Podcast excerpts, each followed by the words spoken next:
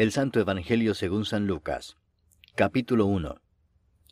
Puesto que ya muchos han tratado de poner en orden la historia de las cosas que entre nosotros han sido ciertísimas, tal como nos lo enseñaron los que desde el principio lo vieron con sus ojos y fueron ministros de la palabra, me ha parecido también a mí, después de haber investigado con diligencia todas las cosas desde su origen, escribírtelas por orden, oh excelentísimo Teófilo, para que conozcas bien la verdad de las cosas en las cuales has sido instruido. Hubo en los días de Herodes, rey de Judea, un sacerdote llamado Zacarías, de la clase de Abías. Su mujer era de las hijas de Aarón, y se llamaba Elizabeth. Ambos eran justos delante de Dios, y andaban irreprensibles en todos los mandamientos y ordenanzas del Señor. Pero no tenían hijo, porque Elizabeth era estéril, y ambos eran ya de edad avanzada. Aconteció que ejerciendo Zacarías el sacerdocio delante de Dios, según el orden de su clase, conforme a la costumbre del sacerdocio, le tocó en suerte ofrecer el incienso, entrando en el santuario del Señor. Y toda la multitud del pueblo estaba fuera orando a la hora del incienso. Y se le apareció un ángel del Señor puesto en pie a la derecha del altar del incienso. Y se turbó Zacarías al verle, y le sobrecogió temor. Pero el ángel le dijo, Zacarías, no temas, porque tu oración ha sido oída, y tu mujer Elizabeth te dará a luz un hijo, y llamarás su nombre Juan. Y tendrás gozo y alegría, y muchos se regocijarán de su nacimiento, porque será grande delante de Dios. No beberá vino ni sidra, y será lleno del Espíritu Santo, aun desde el vientre de su madre. Y hará que muchos de los hijos de Israel se conviertan al Señor Dios de ellos e irá delante de él con el espíritu y el poder de Elías para hacer volver los corazones de los padres a los hijos y de los rebeldes a la prudencia de los justos, para preparar al Señor un pueblo bien dispuesto. Dijo Zacarías al ángel, ¿En qué conoceré esto? Porque yo soy viejo y mi mujer es de edad avanzada. Respondiendo el ángel le dijo, Yo soy Gabriel que estoy delante de Dios, y he sido enviado a hablarte y darte estas buenas nuevas y ahora quedarás mudo y no podrás hablar hasta el día en que esto se haga, por cuanto no creíste mis palabras, las cuales se cumplirán a su tiempo. Y el pueblo estaba esperando a Zacarías, y se extrañaba de que él se demorase en el santuario. Pero cuando salió no les podía hablar, y comprendieron que había visto visión en el santuario. Él les hablaba por señas, y permaneció mudo.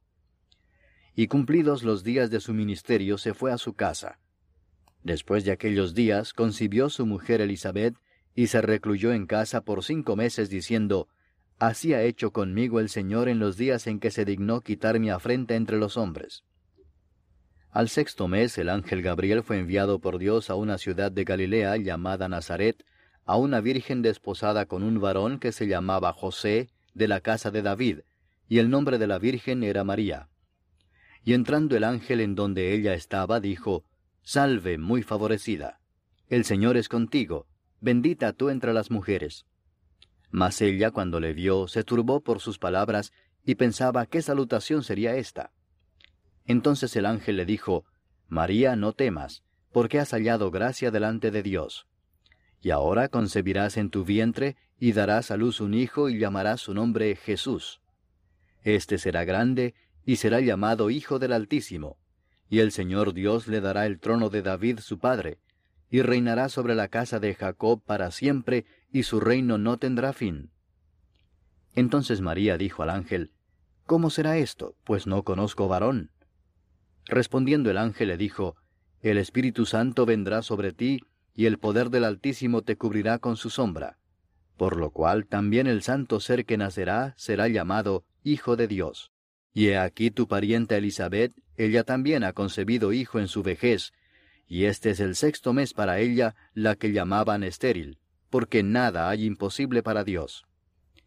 Entonces María dijo, He aquí la sierva del Señor, hágase conmigo conforme a tu palabra. Y el ángel se fue de su presencia. En aquellos días, levantándose María, fue deprisa a la montaña a una ciudad de Judá, y entró en casa de Zacarías, y saludó a Elizabeth. Y aconteció que cuando oyó Elizabeth la salutación de María, la criatura saltó en su vientre, y Elizabeth fue llena del Espíritu Santo, y exclamó a gran voz y dijo, Bendita tú entre las mujeres, y bendito el fruto de tu vientre. ¿Por qué se me concede esto a mí, que la madre de mi Señor venga a mí? Porque tan pronto como llegó la voz de tu salutación a mis oídos, la criatura saltó de alegría en mi vientre. Y bienaventurada la que creyó, porque se cumplirá lo que le fue dicho de parte del Señor.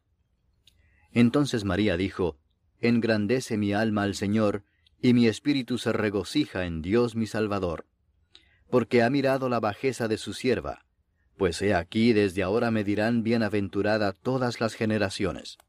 Porque me ha hecho grandes cosas el poderoso, santo es su nombre, y su misericordia es de generación en generación a los que le temen. Hizo proezas con su brazo, esparció a los soberbios en el pensamiento de sus corazones quitó de los tronos a los poderosos y exaltó a los humildes. A los hambrientos colmó de bienes y a los ricos envió vacíos.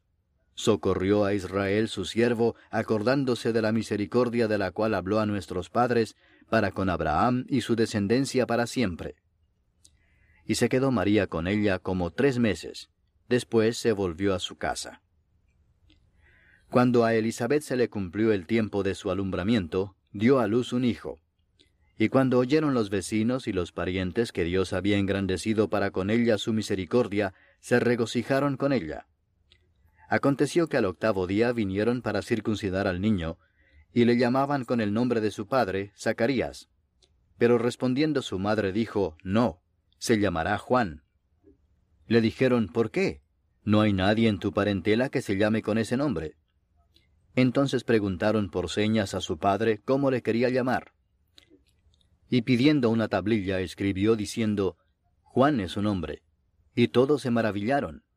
Al momento fue abierta su boca y suelta su lengua, y habló bendiciendo a Dios. Y se llenaron de temor todos sus vecinos, y en todas las montañas de Judea se divulgaron todas estas cosas. Y todos los que las oían las guardaban en su corazón, diciendo, ¿Quién pues será este niño? Y la mano del Señor estaba con él. Y Zacarías su padre fue lleno del Espíritu Santo, y profetizó diciendo, Bendito el Señor Dios de Israel, que ha visitado y redimido a su pueblo, y nos levantó un poderoso Salvador en la casa de David su siervo, como habló por boca de sus santos profetas que fueron desde el principio. Salvación de nuestros enemigos y de la mano de todos los que nos aborrecieron, para hacer misericordia con nuestros padres y acordarse de su santo pacto del juramento que hizo Abraham nuestro Padre, que nos había de conceder que, librados de nuestros enemigos, sin temor le serviríamos en santidad y en justicia delante de Él todos nuestros días. Y tú, niño, profeta del Altísimo serás llamado, porque irás delante de la presencia del Señor para preparar sus caminos, para dar conocimiento de salvación a su pueblo, para perdón de sus pecados, por la entrañable misericordia de nuestro Dios, con que nos visitó desde lo alto la aurora, para dar luz a los que habitan en tinieblas y en sombra de muerte, para encaminar nuestros pies por camino de paz. Y el niño crecía y se fortalecía en espíritu, y estuvo en lugares desiertos hasta el día de su manifestación a Israel. Capítulo 2 Aconteció en aquellos días que se promulgó un edicto de parte de Augusto César que todo el mundo fuese empadronado. Este primer censo se hizo siendo Sirenio gobernador de Siria. E iban todos para ser empadronados, cada uno a su ciudad. Y José subió de Galilea, de la ciudad de Nazaret, a Judea, a la ciudad de David que se llama Belén, por cuanto era de la casa y familia de David, para ser empadronado con María su mujer, desposada con él, la cual estaba encinta. Y aconteció que estando ellos allí se cumplieron los días de su alumbramiento y dio a luz a su hijo primogénito, y lo envolvió en pañales, y lo acostó en un pesebre porque no había lugar para ellos en el mesón. Había pastores en la misma región que velaban y guardaban las vigilias de la noche sobre su rebaño. Y he aquí se les presentó un ángel del Señor, y la gloria del Señor los rodeó de resplandor, y tuvieron gran temor. Pero el ángel les dijo, No temáis, porque he aquí os doy nuevas de gran gozo que será para todo el pueblo, que os ha nacido hoy en la ciudad de David un Salvador, que es Cristo el Señor. Esto os servirá de señal. hallaréis al niño envuelto en pañales, acostado en un pesebre. Y repentinamente apareció con el ángel una multitud de las huestes celestiales que alababan a Dios y decían, Gloria a Dios en las alturas y en la tierra paz, buena voluntad para con los hombres.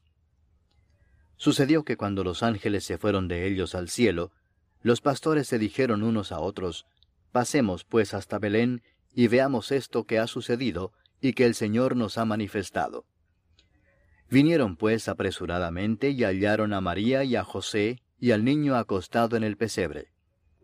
Y al verlo dieron a conocer lo que se les había dicho acerca del niño, y todos los que oyeron se maravillaron de lo que los pastores les decían.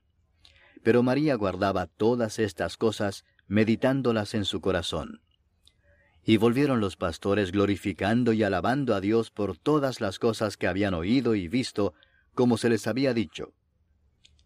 Cumplidos los ocho días para circuncidar al niño, le pusieron por nombre Jesús, el cual le había sido puesto por el ángel antes que fuese concebido. Y cuando se cumplieron los días de la purificación de ellos, conforme a la ley de Moisés, le trajeron a Jerusalén para presentarle al Señor, como está escrito en la ley del Señor, todo varón que abriere la matriz será llamado santo al Señor, y para ofrecer conforme a lo que se dice en la ley del Señor, un par de tórtolas o dos palominos. Y he aquí había en Jerusalén un hombre llamado Simeón, y este hombre justo y piadoso esperaba la consolación de Israel, y el Espíritu Santo estaba sobre él. Y le había sido revelado por el Espíritu Santo que no vería la muerte antes que viese al ungido del Señor. Y movido por el Espíritu, vino al templo. Y cuando los padres del niño Jesús lo trajeron al templo para hacer por él conforme al rito de la ley, él le tomó en sus brazos y bendijo a Dios diciendo, Ahora, Señor, despides a tu siervo en paz conforme a tu palabra, porque han visto mis ojos tu salvación, la cual has preparado en presencia de todos los pueblos, luz para revelación a los gentiles y gloria de tu pueblo Israel. Y José y su madre estaban maravillados de todo lo que se decía de él. Y los bendijo Simeón y dijo a su madre María, He aquí, este está puesto para caída y para levantamiento de muchos en Israel, y para señal que será contradicha, y una espada traspasará tu misma alma, para que sean revelados los pensamientos de muchos corazones. Estaba también allí Ana, profetisa, hija de Fanuel, de la tribu de Aser, de edad muy avanzada, pues había vivido con su marido siete años desde su virginidad, y era viuda hacía ochenta y cuatro años, y no se apartaba del templo sirviendo de noche y de día con ayunos y oraciones. Esta presentándose en la misma hora, daba gracias a Dios y hablaba del niño a todos los que esperaban la redención en Jerusalén. Después de haber cumplido con todo lo prescrito en la ley del Señor, volvieron a Galilea, a su ciudad de Nazaret. Y el niño crecía y se fortalecía y se llenaba de sabiduría, y la gracia de Dios era sobre él.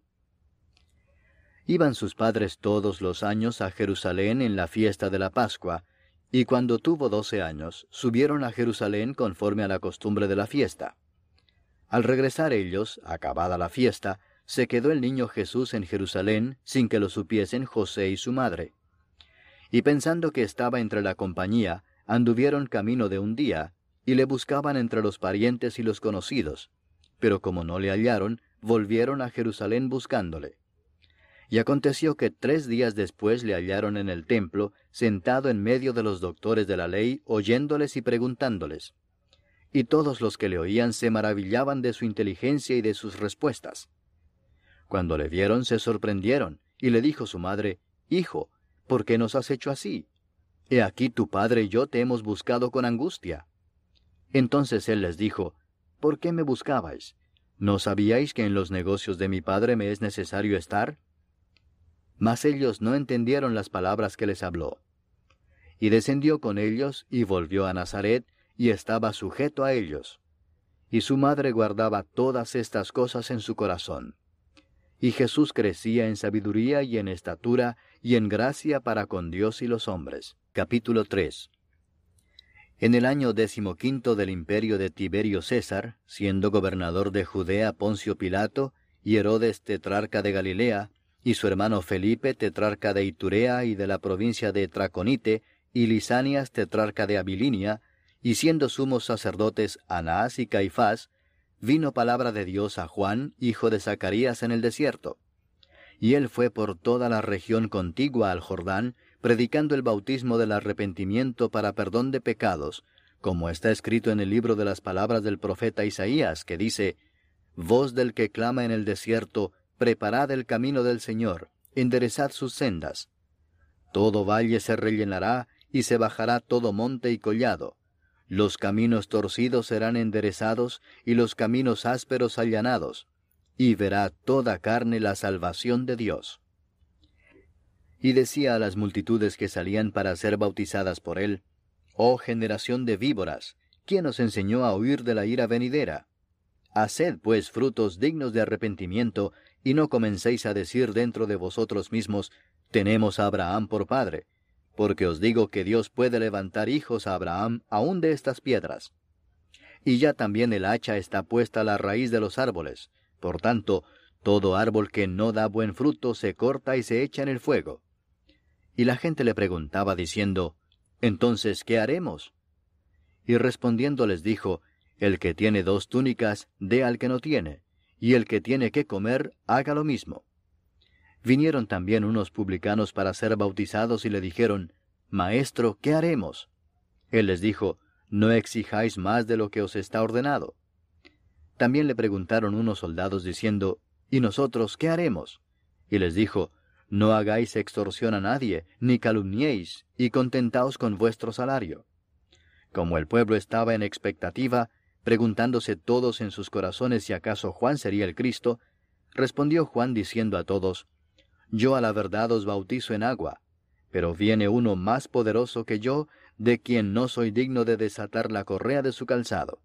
Él os bautizará en Espíritu Santo y fuego. Su aventador está en su mano y limpiará su era, y recogerá el trigo en su granero, y quemará la paja en fuego que nunca se apagará. Con estas y otras muchas exhortaciones anunciaba las buenas nuevas al pueblo. Entonces Herodes el tetrarca, siendo reprendido por Juan a causa de Herodías, mujer de Felipe su hermano, y de todas las maldades que Herodes había hecho, sobre todas ellas añadió además esta, encerró a Juan en la cárcel. Aconteció que cuando todo el pueblo se bautizaba, también Jesús fue bautizado, y orando el cielo se abrió, y descendió el Espíritu Santo sobre él en forma corporal como paloma, y vino una voz del cielo que decía, Tú eres mi Hijo amado, en ti tengo complacencia. Jesús mismo al comenzar su ministerio era como de treinta años, hijo, según se creía, de José, hijo de Elí, hijo de Matat, hijo de Leví, hijo de Melqui, hijo de Jana, hijo de José, hijo de Matatías, hijo de Amós, hijo de Nahum, hijo de Esli, hijo de Nagai, hijo de Maat, hijo de Matatías, hijo de Semei, hijo de José, hijo de Judá, hijo de Joana, hijo de Reza, hijo de Zorobabel, hijo de Salatiel, hijo de Neri, hijo de Melqui, hijo de Adi, hijo de Cosam, hijo de Elmodam, hijo de Er, hijo de Josué, hijo de Eliezer, hijo de Jorim, hijo de Matat, hijo de Leví, hijo de Simeón, hijo de Judá, hijo de José, hijo de Jonán, hijo de Eliakim, hijo de Melea, hijo de Mainán, hijo de Matata, hijo de Natán, hijo de David, hijo de Isaí, hijo de Obed, hijo de Booz, hijo de Salmón, hijo de Naasón, hijo de Aminadab, hijo de Aram, hijo de Esrom, hijo de Fares, hijo de Judá, hijo de Jacob, hijo de Isaac, hijo de Abraham, hijo de Taré, hijo de Nacor, hijo de Serug, hijo de Ragau, hijo de Peleg, hijo de Eber, hijo de Sala, hijo de Cainán, hijo de Arfaxad, hijo de Sem, hijo de Noé, hijo de Lamec, hijo de Matusalén, hijo de Enoc, hijo de Jared, hijo de Maalaleel, hijo de Cainán, hijo de Enos, hijo de Set, hijo de Adán, hijo de Dios. Capítulo 4 Jesús, lleno del Espíritu Santo, volvió del Jordán y fue llevado por el Espíritu al desierto por cuarenta días, y era tentado por el diablo. Y no comió nada en aquellos días, pasados los cuales tuvo hambre. Entonces el diablo le dijo, Si eres hijo de Dios, di a esta piedra que se convierta en pan. Jesús respondiendo le dijo, Escrito está, no sólo de pan vivirá el hombre, sino de toda palabra de Dios. Y le llevó el diablo a un alto monte y le mostró en un momento todos los reinos de la tierra. Y le dijo el diablo, A ti te daré toda esta potestad y la gloria de ellos, porque a mí me ha sido entregada y a quien quiero la doy. Si tú postrado me adorares, todos serán tuyos. Respondiendo Jesús le dijo, Vete de mí, Satanás, porque escrito está, Al Señor tu Dios adorarás, y a Él solo servirás. Y le llevó a Jerusalén y le puso sobre el pináculo del templo y le dijo, Si eres hijo de Dios, échate de aquí abajo, porque escrito está, a sus ángeles mandará acerca de ti que te guarden, y en las manos te sostendrán para que no tropieces con tu pie en piedra. Respondiendo Jesús le dijo, Dicho está, no tentarás al Señor tu Dios. Y cuando el diablo hubo acabado toda tentación, se apartó de él por un tiempo. Y Jesús volvió en el poder del Espíritu a Galilea y se difundió su fama por toda la tierra de alrededor. Y enseñaba en las sinagogas de ellos, y era glorificado por todos. Vino a Nazaret, donde se había criado, y en el día de reposo entró en la sinagoga, conforme a su costumbre, y se levantó a leer. Y se le dio el libro del profeta Isaías, y habiendo abierto el libro, halló el lugar donde estaba escrito, El Espíritu del Señor está sobre mí, por cuanto me ha ungido para dar buenas nuevas a los pobres. Me ha enviado a sanar a los quebrantados de corazón, a pregonar libertad a los cautivos y vista a los ciegos, a poner en libertad a los oprimidos, a predicar el año agradable del Señor. Y enrollando el libro, lo dio al ministro y se sentó. Y los ojos de todos en la sinagoga estaban fijos en él. Y comenzó a decirles, Hoy se ha cumplido esta escritura delante de vosotros. Y todos daban buen testimonio de él, y estaban maravillados de las palabras de gracia que salían de su boca, y decían, ¿No es este el hijo de José? Él les dijo, Sin duda me diréis este refrán, Médico, cúrate a ti mismo. De tantas cosas que hemos oído que se han hecho en Capernaum, haz también aquí en tu tierra. Y añadió, De cierto os digo que ningún profeta es acepto en su propia tierra. Y en verdad os digo que muchas viudas había en Israel en los días de Elías, cuando el cielo fue cerrado por tres años y seis meses, y hubo una gran hambre en toda la tierra. Pero a ninguna de ellas fue enviado Elías, sino a una mujer viuda en Sarepta de Sidón. Y muchos leprosos había en Israel en tiempo del profeta Eliseo, pero ninguno de ellos fue limpiado sino Naamán el sirio. Al oír estas cosas, todos en la sinagoga se llenaron de ira, y levantándose le echaron fuera de la ciudad, y le llevaron hasta la cumbre del monte sobre el cual estaba edificada la ciudad de ellos, para despeñarle. Mas él pasó por en medio de ellos, y se fue. Descendió Jesús a Capernaum, ciudad de Galilea, y les enseñaba en los días de reposo. Y se admiraban de su doctrina, porque su palabra era con autoridad. Estaba en la sinagoga un hombre que tenía un espíritu de demonio inmundo, el cual exclamó a gran voz, diciendo, Déjanos, ¿qué tienes con nosotros, Jesús Nazareno? ¿Has venido para destruirnos? Yo te conozco quién eres, el santo de Dios. Y Jesús le reprendió diciendo, Cállate y sal de él. Entonces el demonio, derribándole en medio de ellos, salió de él y no le hizo daño alguno. Y estaban todos maravillados y hablaban unos a otros diciendo, ¿Qué palabra es esta que con autoridad y poder manda a los espíritus inmundos y salen? Y su fama se difundía por todos los lugares de los contornos. Entonces Jesús se levantó y salió de la sinagoga y entró en casa de Simón. La suegra de Simón tenía una gran fiebre y le rogaron por ella. E inclinándose hacia ella reprendió a la fiebre, y la fiebre le dejó, y levantándose ella al instante, les servía. Al ponerse el sol, todos los que tenían enfermos de diversas enfermedades los traían a él, y él, poniendo las manos sobre cada uno de ellos, los sanaba. También salían demonios de muchos, dando voces y diciendo, Tú eres el Hijo de Dios pero él los reprendía y no les dejaba hablar porque sabían que él era el Cristo. Cuando ya era de día, salió y se fue a un lugar desierto, y la gente le buscaba y llegando a donde estaba, le detenían para que no se fuera de ellos. Pero él les dijo, es necesario que también a otras ciudades anuncie el Evangelio del reino de Dios, porque para esto he sido enviado. Y predicaba en las sinagogas de Galilea. Capítulo 5 Aconteció que estando Jesús junto al lago de Genezaret, el gentío se agolpaba sobre él para oír la palabra de Dios. Y vio dos barcas que estaban cerca de la orilla del lago, y los pescadores, habiendo descendido de ellas, lavaban sus redes. Y entrando en una de aquellas barcas, la cual era de Simón, le rogó que la apartase de tierra un poco, y sentándose enseñaba desde la barca a la multitud.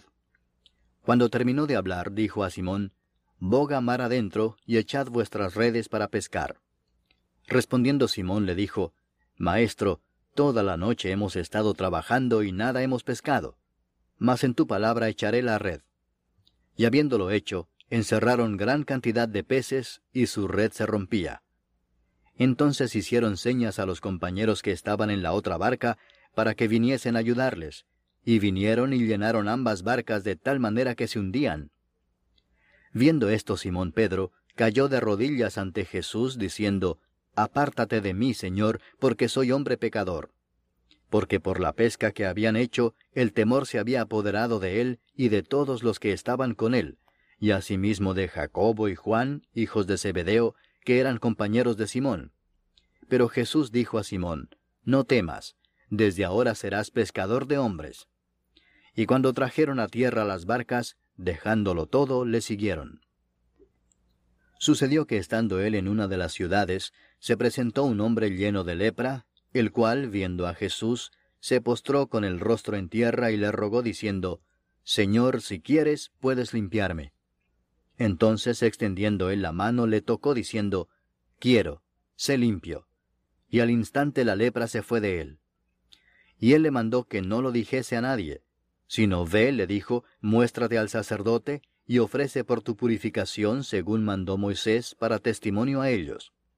Pero su fama se extendía más y más, y se reunía mucha gente para oírle y para que le sanase de sus enfermedades. Mas él se apartaba a lugares desiertos y oraba. Aconteció un día que él estaba enseñando, y estaban sentados los fariseos y doctores de la ley, los cuales habían venido de todas las aldeas de Galilea y de Judea y de Jerusalén, y el poder del Señor estaba con él para sanar. Y sucedió que unos hombres que traían en un lecho a un hombre que estaba paralítico, procuraban llevarle adentro y ponerle delante de él, pero no hallando cómo hacerlo a causa de la multitud, subieron encima de la casa y por el tejado le bajaron con el lecho, poniéndole en medio delante de Jesús. Al ver él la fe de ellos, le dijo, Hombre, tus pecados te son perdonados. Entonces los escribas y los fariseos comenzaron a cavilar diciendo, ¿Quién es este que habla blasfemias? ¿Quién puede perdonar pecados sino solo Dios?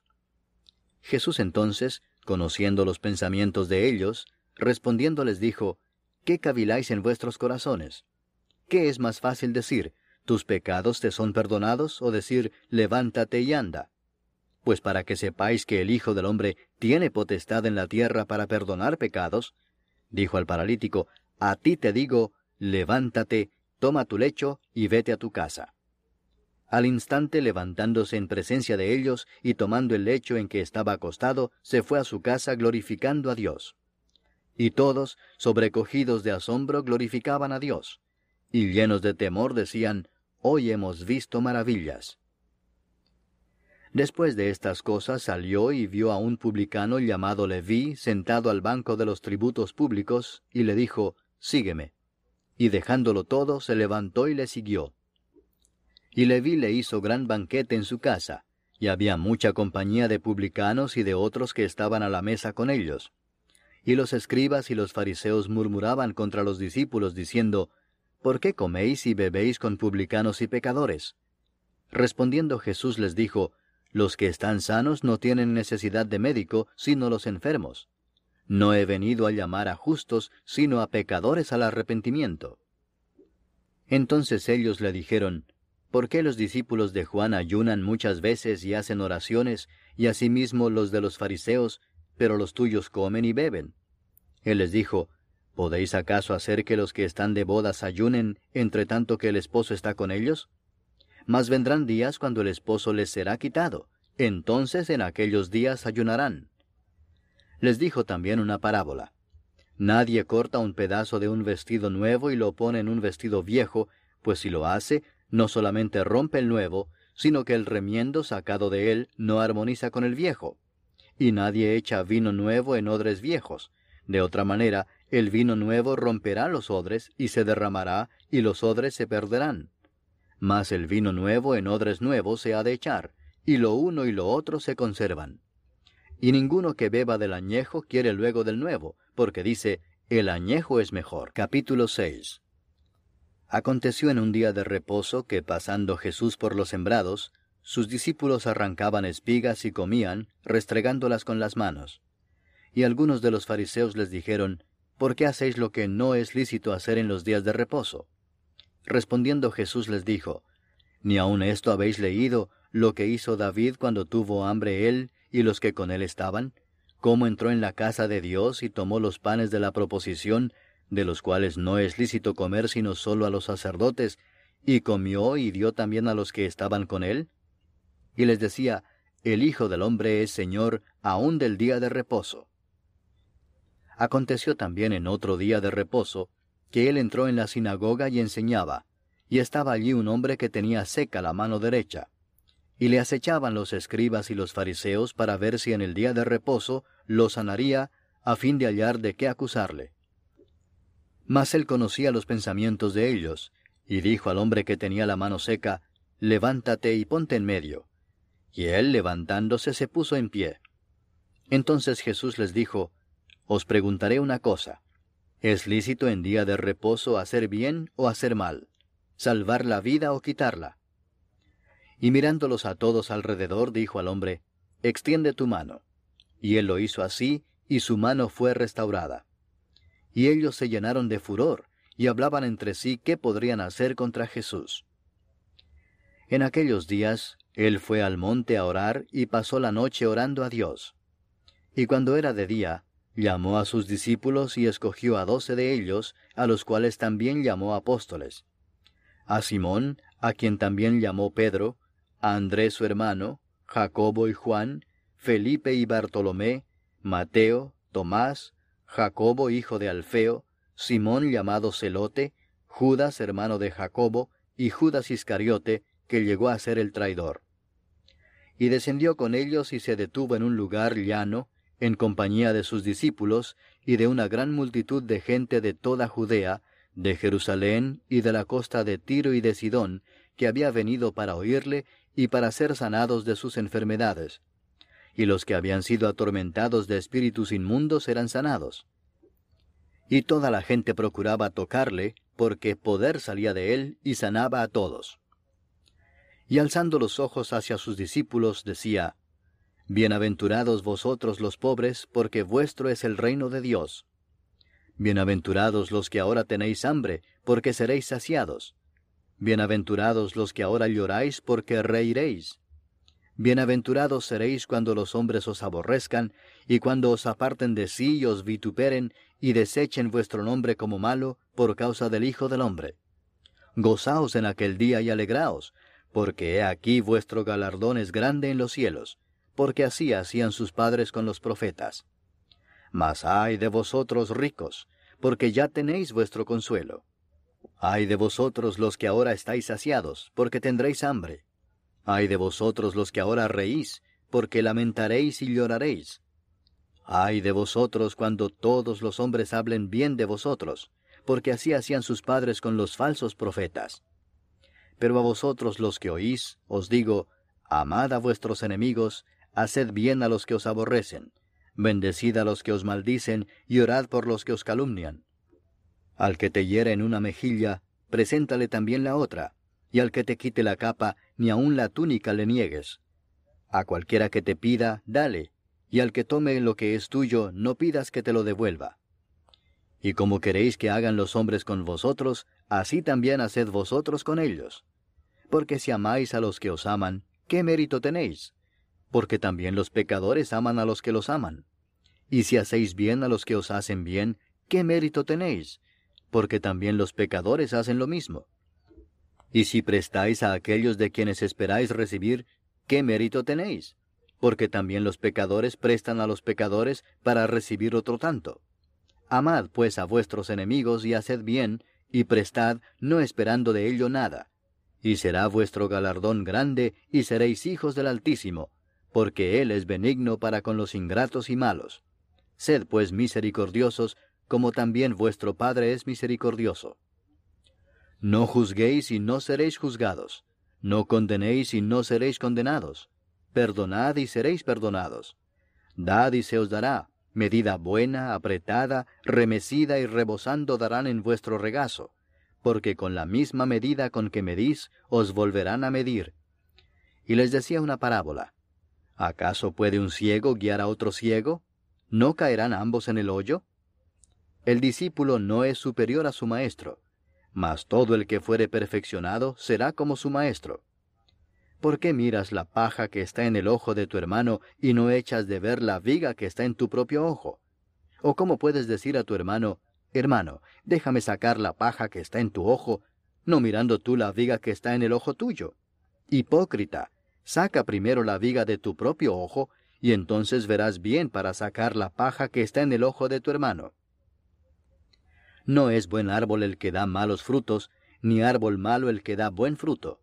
Porque cada árbol se conoce por su fruto, pues no se cosechan higos de los espinos, ni de las zarzas se vendimian uvas. El hombre bueno, del buen tesoro de su corazón saca lo bueno, y el hombre malo, del mal tesoro de su corazón saca lo malo, porque de la abundancia del corazón habla la boca. ¿Por qué me llamáis Señor, Señor, y no hacéis lo que yo digo? Todo aquel que viene a mí y oye mis palabras y las hace, os indicaré a quién es semejante. Semejante es al hombre que al edificar una casa, cavó y ahondó y puso el fundamento sobre la roca, y cuando vino una inundación, el río dio con ímpetu contra aquella casa, pero no la pudo mover porque estaba fundada sobre la roca. Mas el que oyó y no hizo, semejante es al hombre que edificó su casa sobre tierra sin fundamento, contra la cual el río dio con ímpetu, y luego cayó, y fue grande la ruina de aquella casa. Capítulo 7 Después que hubo terminado todas sus palabras al pueblo que le oía, entró en Capernaum. Y el siervo de un centurión, a quien éste quería mucho, estaba enfermo y a punto de morir. Cuando el centurión oyó hablar de Jesús, le envió unos ancianos de los judíos, rogándole que viniese y sanase a su siervo. Y ellos vinieron a Jesús y le rogaron con solicitud, diciéndole, Es digno de que le concedas esto, porque ama a nuestra nación y nos edificó una sinagoga. Y Jesús fue con ellos. Pero cuando ya no estaban lejos de la casa, el centurión envió a él unos amigos, diciéndole, Señor, no te molestes, pues no soy digno de que entres bajo mi techo, por lo que ni aun me tuve por digno de venir a ti, pero di la palabra y mi siervo será sano porque también yo soy hombre puesto bajo autoridad y tengo soldados bajo mis órdenes, y digo a éste ve y va, y al otro ven y viene, y a mi siervo hace esto y lo hace.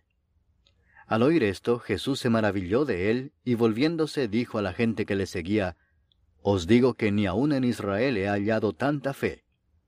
Y al regresar a casa los que habían sido enviados, hallaron sano al siervo que había estado enfermo. Aconteció después que él iba a la ciudad que se llama Naín, e iban con él muchos de sus discípulos y una gran multitud. Cuando llegó cerca de la puerta de la ciudad, he aquí que llevaban a enterrar a un difunto, hijo único de su madre, la cual era viuda, y había con ella mucha gente de la ciudad. Y cuando el Señor la vio, se compadeció de ella y le dijo, No llores. Y acercándose tocó el féretro, y los que lo llevaban se detuvieron, y dijo, Joven, a ti te digo, levántate. Entonces se incorporó el que había muerto, y comenzó a hablar, y lo dio a su madre. Y todos tuvieron miedo y glorificaban a Dios diciendo, Un gran profeta se ha levantado entre nosotros, y Dios ha visitado a su pueblo. y se extendió la fama de él por toda Judea y por toda la región de alrededor. Los discípulos de Juan le dieron las nuevas de todas estas cosas. Y llamó Juan a dos de sus discípulos y los envió a Jesús para preguntarle, ¿Eres tú el que había de venir o esperaremos a otro? Cuando pues los hombres vinieron a él, dijeron, Juan el Bautista nos ha enviado a ti para preguntarte, ¿eres tú el que había de venir o esperaremos a otro? En esa misma hora sanó a muchos de enfermedades y plagas, y de espíritus malos, y a muchos ciegos les dio la vista. Y respondiendo Jesús les dijo, Id, haced saber a Juan lo que habéis visto y oído.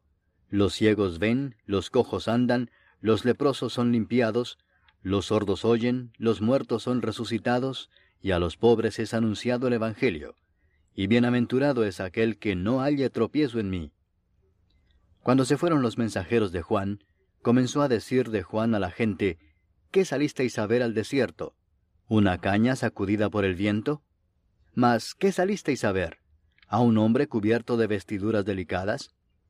He aquí los que tienen vestidura preciosa y viven en deleites, en los palacios de los reyes están.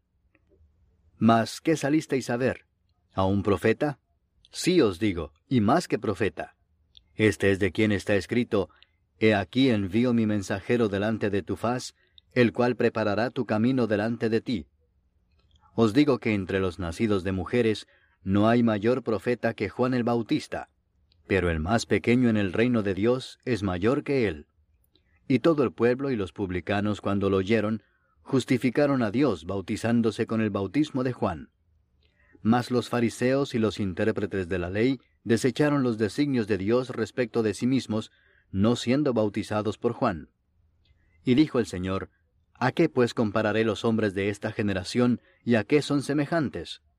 Semejantes son a los muchachos sentados en la plaza que dan voces unos a otros y dicen, Os tocamos flauta y no bailasteis, os endechamos y no llorasteis. Porque vino Juan el Bautista, que ni comía pan ni bebía vino, y decís, Demonio tiene. Vino el Hijo del Hombre, que come y bebe, y decís, este es un hombre comilón y bebedor de vino, amigo de publicanos y de pecadores. Mas la sabiduría es justificada por todos sus hijos. Uno de los fariseos rogó a Jesús que comiese con él, y habiendo entrado en casa del fariseo, se sentó a la mesa. Entonces una mujer de la ciudad, que era pecadora, al saber que Jesús estaba a la mesa en casa del fariseo, trajo un frasco de alabastro con perfume, y estando detrás de él a sus pies, Llorando, comenzó a regar con lágrimas sus pies, y los enjugaba con sus cabellos, y besaba sus pies y los ungía con el perfume. Cuando vio esto el fariseo que le había convidado, dijo para sí, Este si fuera profeta, conocería quién y qué clase de mujer es la que le toca, que es pecadora. Entonces respondiendo Jesús le dijo, Simón, una cosa tengo que decirte. Y él le dijo, Di maestro. Un acreedor tenía dos deudores. El uno le debía quinientos denarios y el otro cincuenta.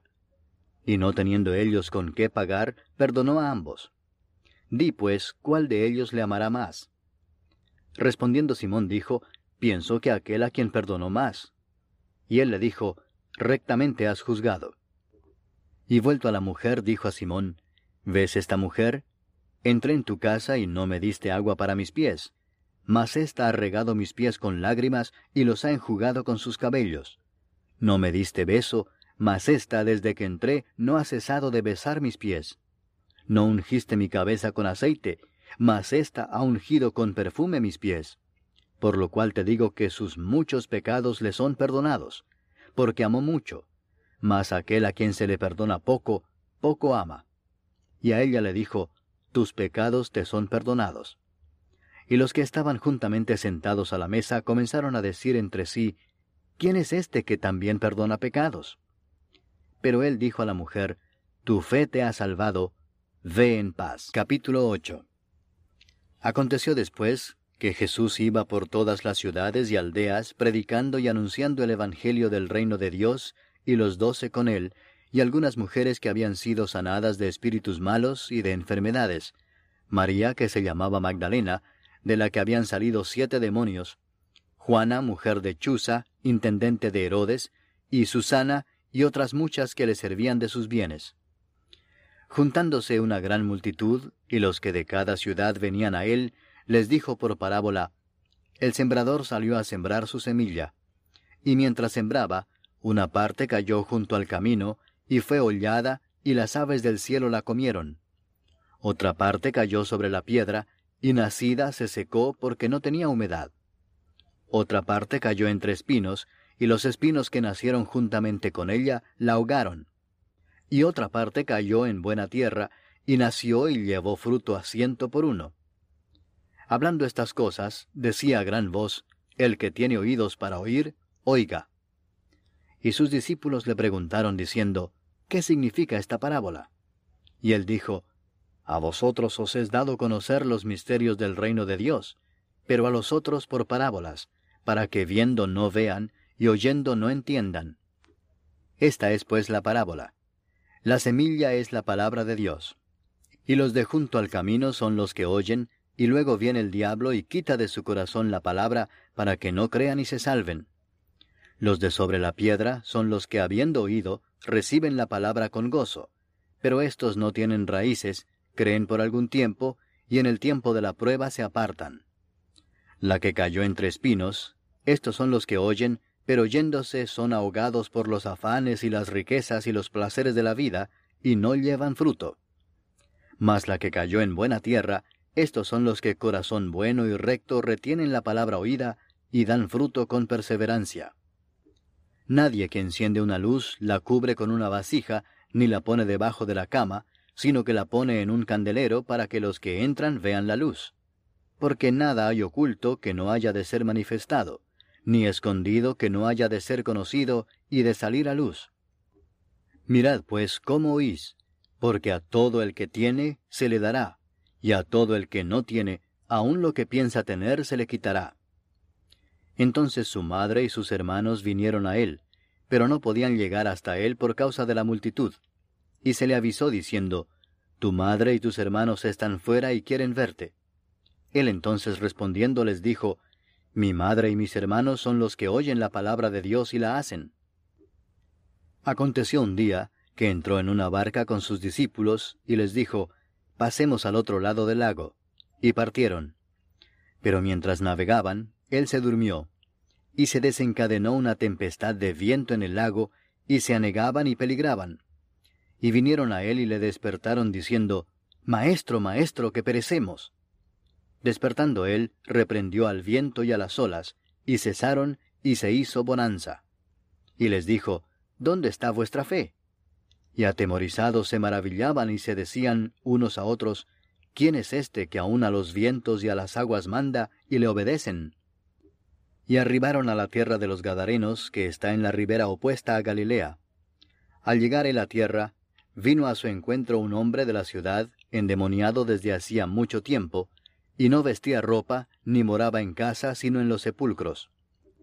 Este, al ver a Jesús, lanzó un gran grito, y postrándose a sus pies exclamó a gran voz, ¿Qué tienes conmigo, Jesús, Hijo del Dios Altísimo? Te ruego que no me atormentes. Porque mandaba al espíritu inmundo que saliese del hombre, pues hacía mucho tiempo que se había apoderado de él, y le ataban con cadenas y grillos, pero rompiendo las cadenas, era impelido por el demonio a los desiertos. Y le preguntó Jesús diciendo, ¿Cómo te llamas? Y él dijo, Legión, porque muchos demonios habían entrado en él, y le rogaban que no los mandase ir al abismo. Había allí un hato de muchos cerdos que pasían en el monte, y le rogaron que los dejase entrar en ellos, y les dio permiso. Y los demonios, salidos del hombre, entraron en los cerdos, y el hato se precipitó por un despeñadero al lago, y se ahogó. Y los que apacentaban los cerdos, cuando vieron lo que había acontecido, huyeron, y yendo dieron aviso en la ciudad y por los campos. Y salieron a ver lo que había sucedido, y vieron a Jesús, y hallaron al hombre de quien habían salido los demonios, sentado a los pies de Jesús, vestido y en su cabal juicio, y tuvieron miedo. Y los que lo habían visto les contaron cómo había sido salvado el endemoniado. Entonces toda la multitud de la región alrededor de los Gadarenos le rogó que se marchase de ellos, pues tenían gran temor. Y Jesús, entrando en la barca, se volvió. y el hombre de quien habían salido los demonios le rogaba que le dejase estar con él. Pero Jesús le despidió diciendo, Vuélvete a tu casa y cuenta cuán grandes cosas ha hecho Dios contigo. Y él se fue publicando por toda la ciudad cuán grandes cosas había hecho Jesús con él. Cuando volvió Jesús, le recibió la multitud con gozo, porque todos le esperaban. Entonces vino un varón llamado Jairo, que era principal de la sinagoga, y postrándose a los pies de Jesús le rogaba que entrase en su casa, porque tenía una hija única, como de doce años, que se estaba muriendo. Y mientras iba, la multitud le oprimía. Pero una mujer que padecía de flujo de sangre desde hacía doce años, y que había gastado en médicos todo cuanto tenía, y por ninguno había podido ser curada, se le acercó por detrás y tocó el borde de su manto, y al instante se detuvo el flujo de su sangre. Entonces Jesús dijo, ¿quién es el que me ha tocado?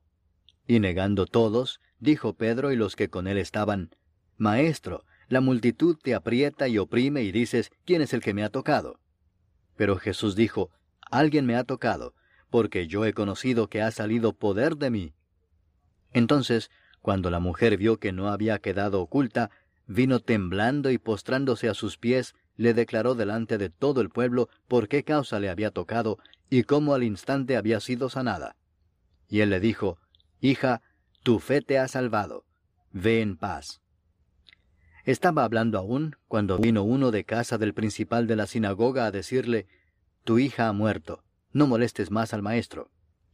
Oyéndolo Jesús le respondió, No temas, cree solamente y será salva. Entrando en la casa, no dejó entrar a nadie consigo, sino a Pedro, a Jacobo, a Juan y al padre y a la madre de la niña. Y lloraban todos y hacían lamentación por ella. Pero él dijo, No lloréis, no está muerta, sino que duerme. Y se burlaban de él, sabiendo que estaba muerta. Mas él, tomándola de la mano, clamó diciendo, Muchacha, levántate.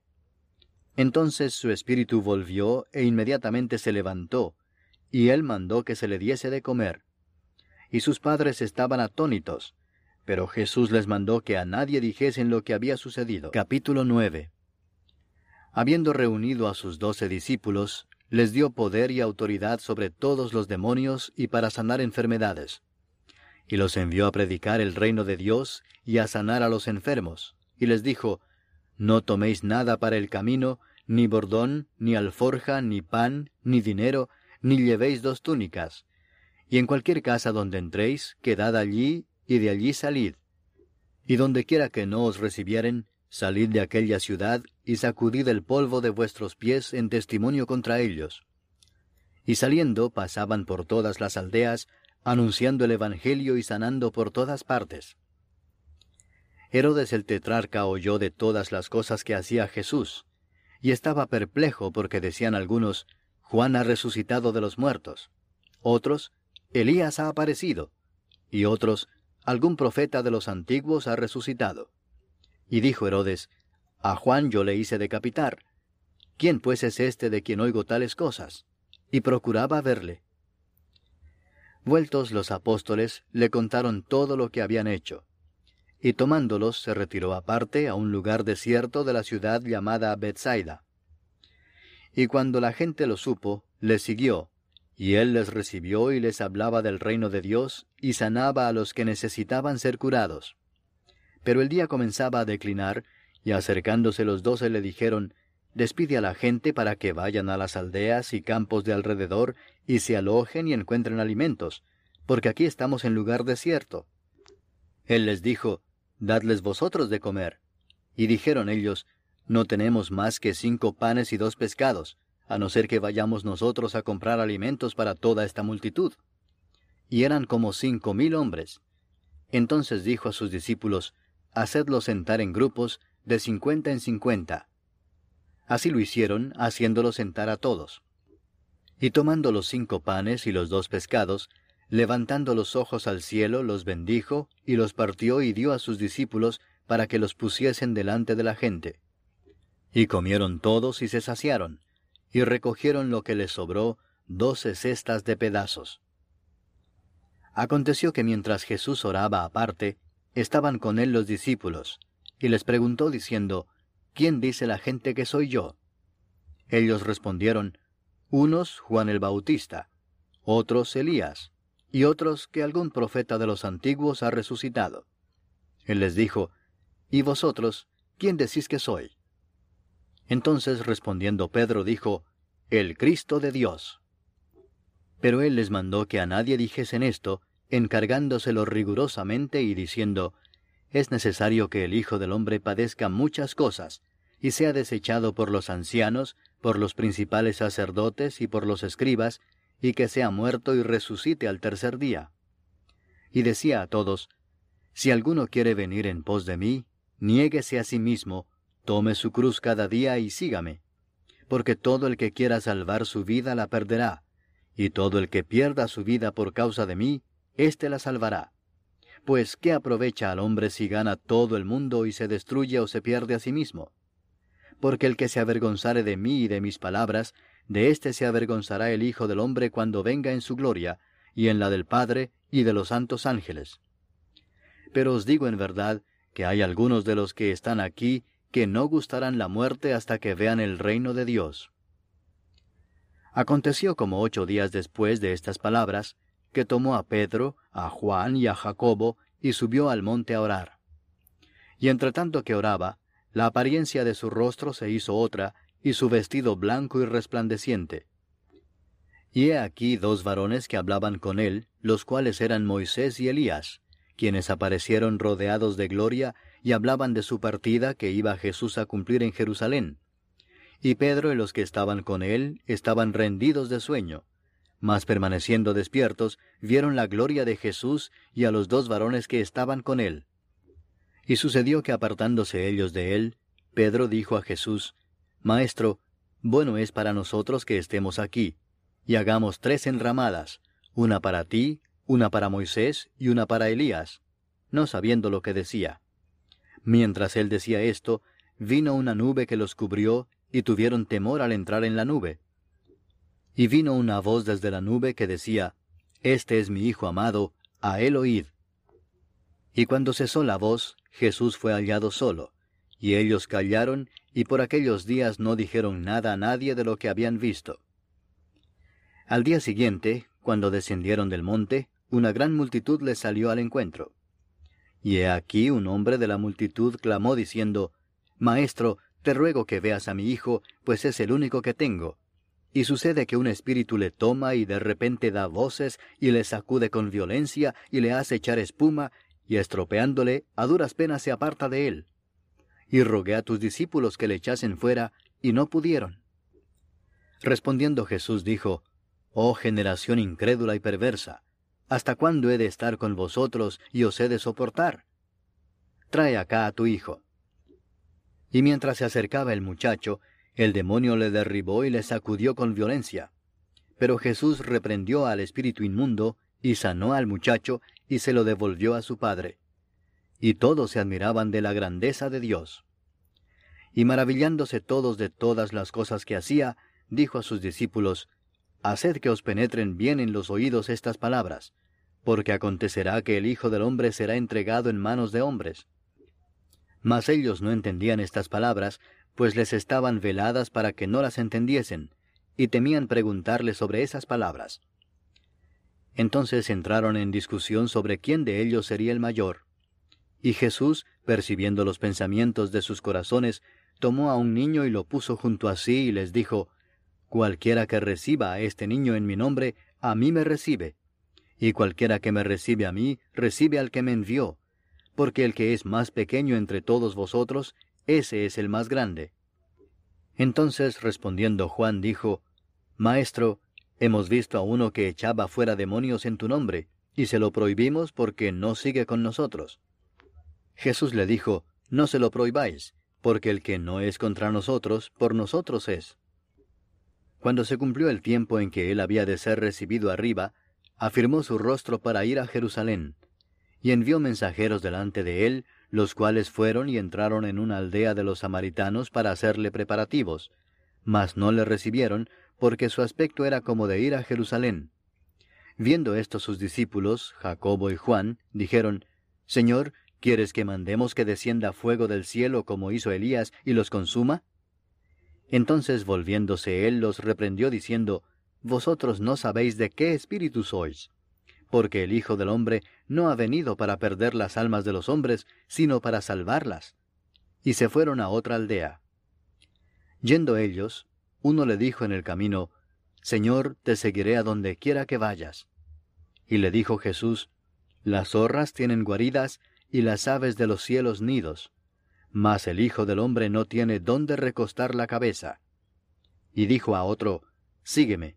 Él le dijo, Señor, déjame que primero vaya y entierre a mi Padre. Jesús le dijo, Deja que los muertos entierren a sus muertos, y tú ve y anuncia el reino de Dios. Entonces también dijo otro, Te seguiré, Señor, pero déjame que me despida primero de los que están en mi casa. Y Jesús le dijo, Ninguno que poniendo su mano en el arado mira hacia atrás es apto para el reino de Dios. Capítulo 10. Después de estas cosas, designó el Señor también a otros setenta, a quienes envió de dos en dos delante de él a toda ciudad y lugar a donde él había de ir. Y les decía, La mies a la verdad es mucha, mas los obreros pocos. Por tanto, rogad al Señor de la mies que envíe obreros a su mies. Id, He aquí yo os envío como corderos en medio de lobos. No llevéis bolsa, ni alforja, ni calzado, y a nadie saludéis por el camino. En cualquier casa donde entréis, primeramente decid, paz sea esta casa. Y si hubiere allí algún hijo de paz, vuestra paz reposará sobre él, y si no, se volverá a vosotros. Y posad en aquella misma casa, comiendo y bebiendo lo que os den, porque el obrero es digno de su salario no os paséis de casa en casa. En cualquier ciudad donde entréis y os reciban, comed lo que os pongan delante, y sanad a los enfermos que en ella haya, y decidles, se ha acercado a vosotros el reino de Dios. Mas en cualquier ciudad donde entréis y no os reciban, saliendo por sus calles decid, aun el polvo de vuestra ciudad que se ha pegado a nuestros pies, lo sacudimos contra vosotros. Pero esto sabed, que el reino de Dios se ha acercado a vosotros. Y os digo que en aquel día será más tolerable el castigo para Sodoma que para aquella ciudad. Ay de ti, Corazín, ay de ti, Bethsaida, que si en Tiro y en Sidón se hubieran hecho los milagros que se han hecho en vosotras, tiempo ha que sentadas en silicio y ceniza se habrían arrepentido. Por tanto, en el juicio será más tolerable el castigo para Tiro y Sidón que para vosotras. Y tú, Capernaum, que hasta los cielos eres levantada, hasta el Hades serás abatida. El que a vosotros oye, a mí me oye, y el que a vosotros desecha, a mí me desecha, y el que me desecha a mí, desecha al que me envió. Volvieron los setenta con gozo diciendo, Señor, aun los demonios se nos sujetan en tu nombre. Y les dijo, Yo veía a Satanás caer del cielo como un rayo. He aquí os doy potestad de hollar serpientes y escorpiones, y sobre toda fuerza del enemigo, y nada os dañará. Pero no os regocijéis de que los espíritus se os sujetan, sino regocijaos de que vuestros nombres están escritos en los cielos. En aquella misma hora Jesús se regocijó en el Espíritu y dijo, Yo te alabo, oh Padre, Señor del cielo y de la tierra, porque escondiste estas cosas de los sabios y entendidos, y las has revelado a los niños. Sí, Padre, porque así te agradó. Todas las cosas me fueron entregadas por mi Padre, y nadie conoce quién es el Hijo sino el Padre, ni quién es el Padre sino el Hijo, y aquel a quien el Hijo lo quiera revelar. Y volviéndose a los discípulos les dijo aparte, Bienaventurados los ojos que ven lo que vosotros veis, porque os digo que muchos profetas y reyes desearon ver lo que vosotros veis y no lo vieron, y oír lo que oís y no lo oyeron. Y he aquí un intérprete de la ley se levantó y dijo para probarle, Maestro, haciendo qué cosa heredaré la vida eterna. Él le dijo, ¿Qué está escrito en la ley? ¿Cómo lees? Aquel, respondiendo, dijo, Amarás al Señor tu Dios con todo tu corazón, y con toda tu alma, y con todas tus fuerzas, y con toda tu mente, y a tu prójimo como a ti mismo. Y le dijo, Bien has respondido, haz esto y vivirás. Pero él, queriendo justificarse a sí mismo, dijo a Jesús, ¿Y quién es mi prójimo? Respondiendo Jesús dijo, Un hombre descendía de Jerusalén a Jericó y cayó en manos de ladrones, los cuales le despojaron e hiriéndole se fueron dejándole medio muerto.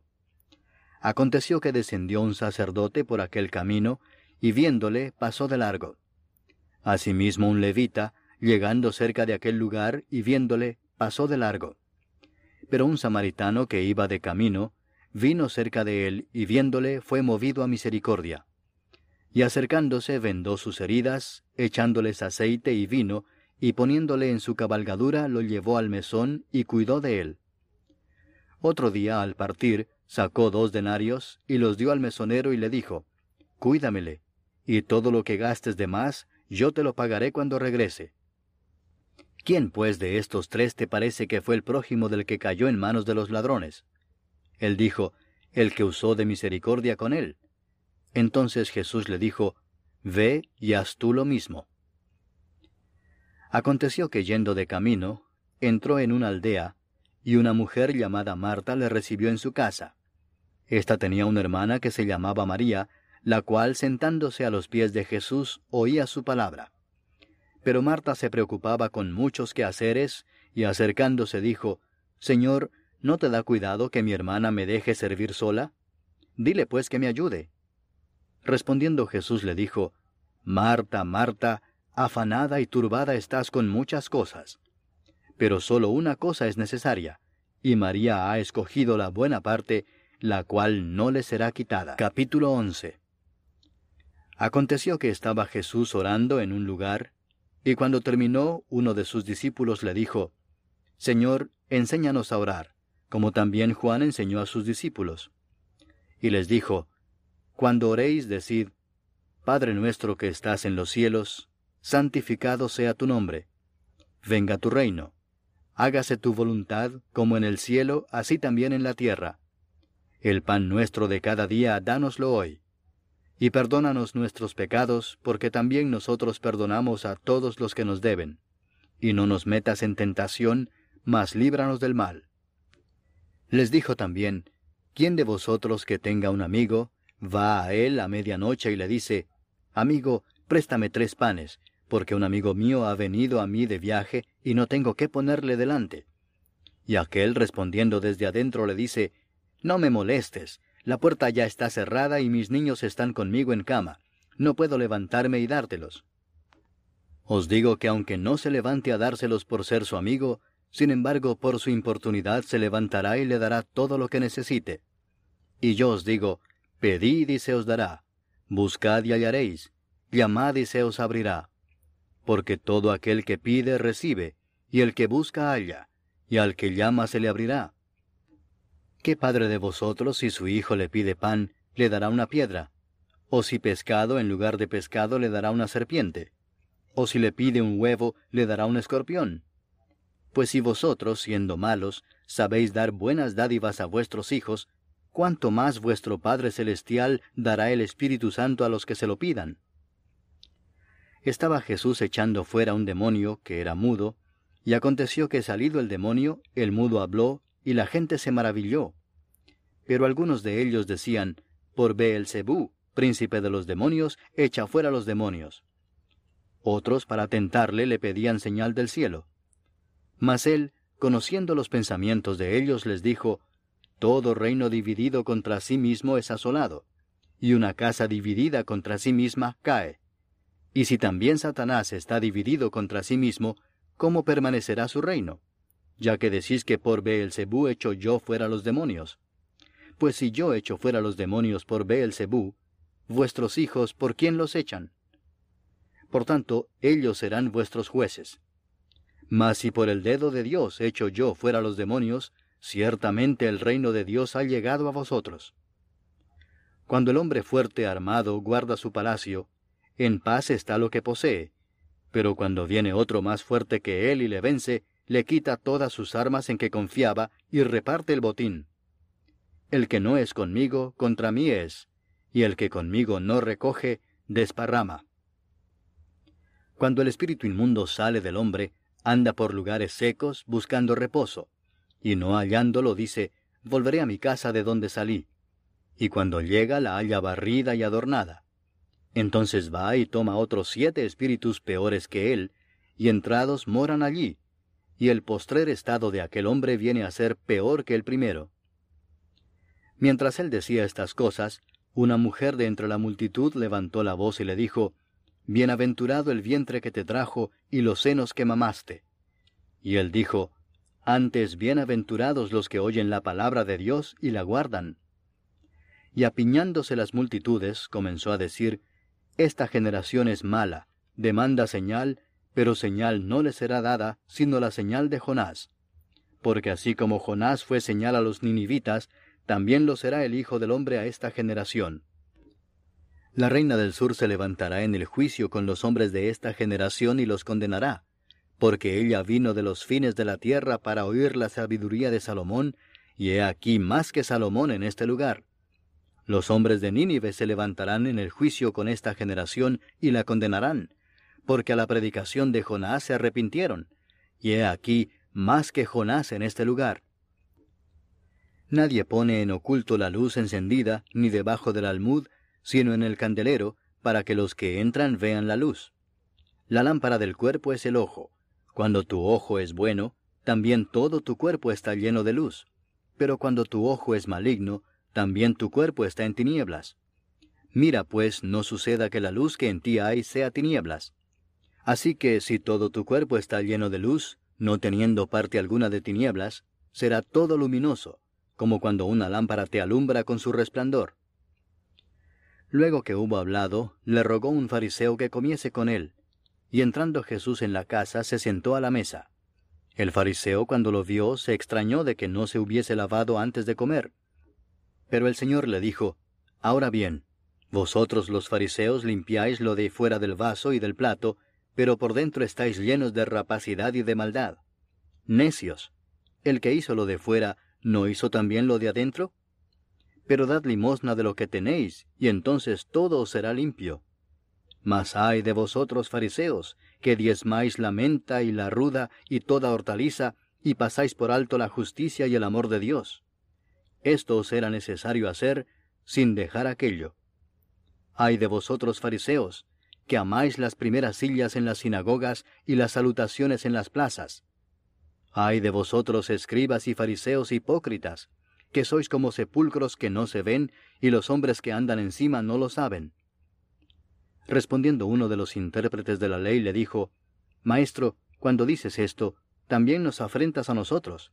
Y él dijo, Ay de vosotros también, intérpretes de la ley, porque cargáis a los hombres con cargas que no pueden llevar, pero vosotros ni aun con un dedo las tocáis. Ay de vosotros que edificáis los sepulcros de los profetas a quienes mataron vuestros padres. De modo que sois testigos y consentidores de los hechos de vuestros padres, porque a la verdad ellos los mataron, y vosotros edificáis sus sepulcros. Por eso la sabiduría de Dios también dijo, Les enviaré profetas y apóstoles, y de ellos a unos matarán y a otros perseguirán, para que se demande de esta generación la sangre de todos los profetas que se ha derramado desde la fundación del mundo, desde la sangre de Abel hasta la sangre de Zacarías, que murió entre el altar y el templo. Sí os digo que será demandada de esta generación. Ay de vosotros intérpretes de la ley, porque habéis quitado la llave de la ciencia, vosotros mismos no entrasteis, y a los que entraban se lo impedisteis. Diciéndoles él estas cosas, los escribas y los fariseos comenzaron a estrecharle en gran manera y a provocarle a que hablase de muchas cosas, acechándole y procurando cazar alguna palabra de su boca para acusarle. Capítulo 12. En esto, juntándose por millares la multitud, tanto que unos a otros se atropellaban, comenzó a decir a sus discípulos primeramente, Guardaos de la levadura de los fariseos, que es la hipocresía, porque nada hay encubierto que no haya de descubrirse, ni oculto que no haya de saberse. Por tanto, todo lo que habéis dicho en tinieblas, a la luz se oirá, y lo que habéis hablado al oído en los aposentos, se proclamará en las azoteas.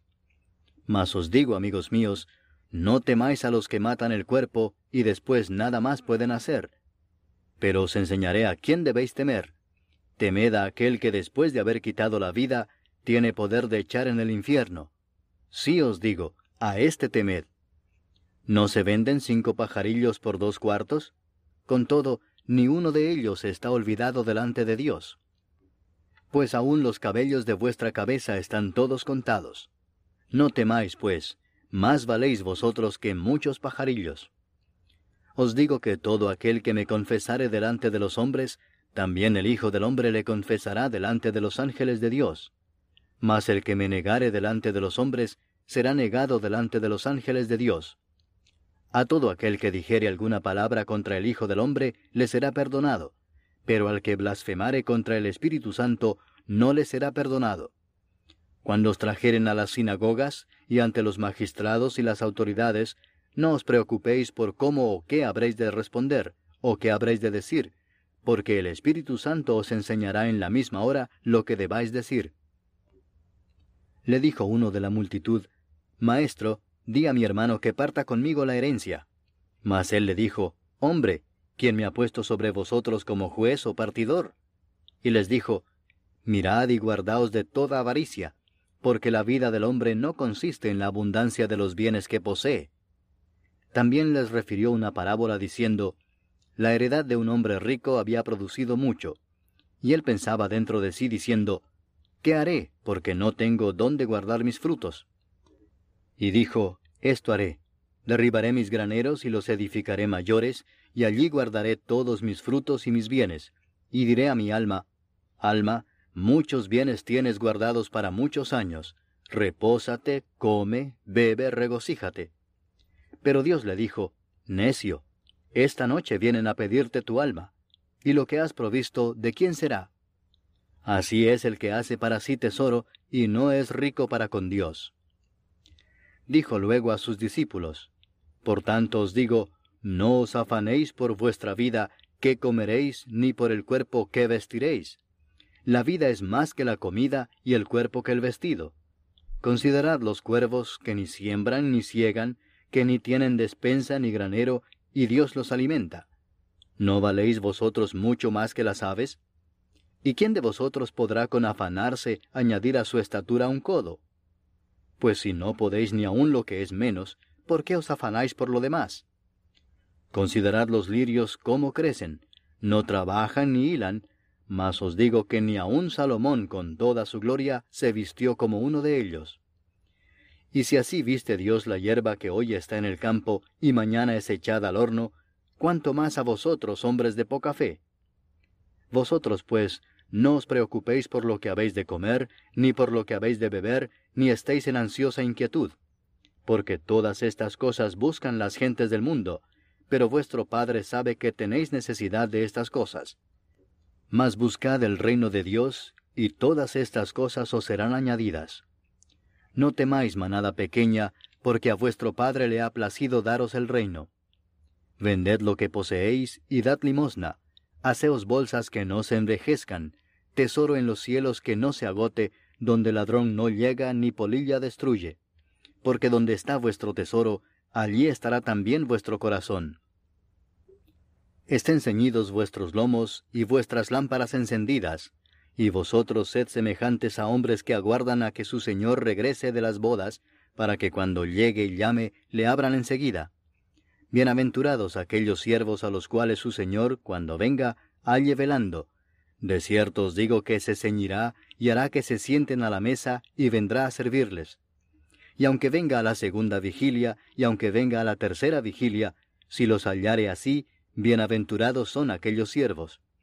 Pero sabed esto, que si supiese el padre de familia a qué hora el ladrón había de venir, velaría ciertamente y no dejaría minar su casa. Vosotros pues también estad preparados, porque a la hora que no penséis, el Hijo del hombre vendrá.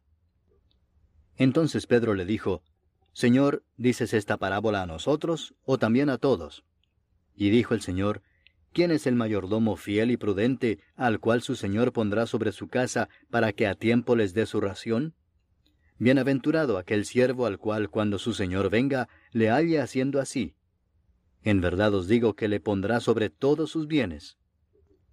Mas si aquel siervo dijera en su corazón, Mi Señor tarda en venir, y comenzare a golpear a los criados y a las criadas, y a comer y beber y embriagarse, vendrá el Señor de aquel siervo en día que éste no espera, y a la hora que no sabe, y le castigará duramente, y le pondrá con los infieles.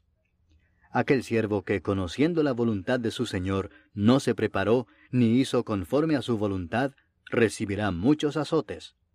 Mas el que sin conocerla hizo cosas dignas de azotes, será azotado poco.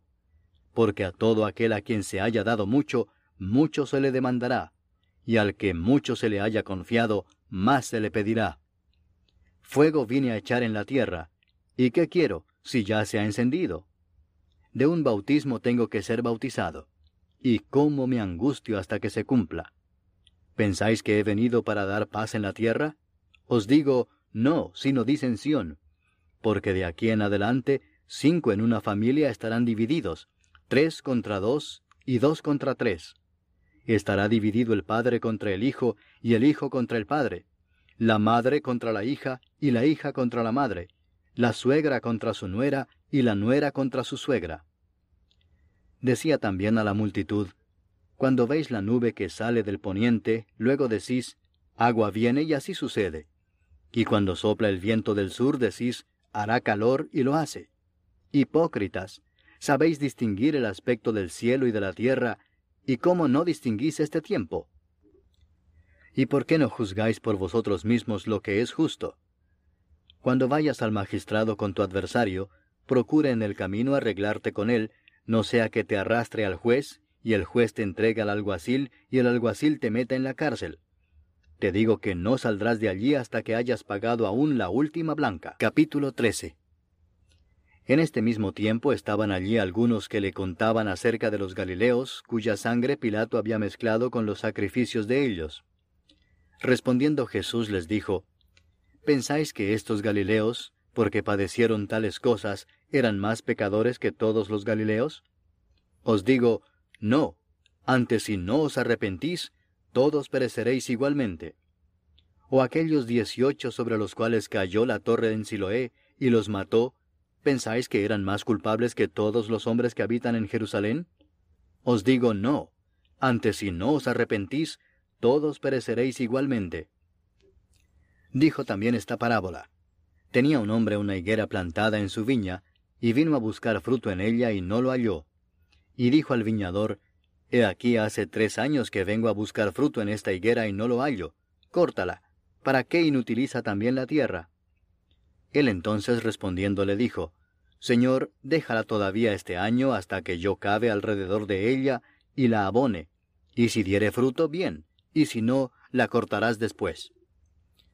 Enseñaba Jesús en una sinagoga en el día de reposo, y había allí una mujer que desde hacía dieciocho años tenía espíritu de enfermedad y andaba encorvada y en ninguna manera se podía enderezar.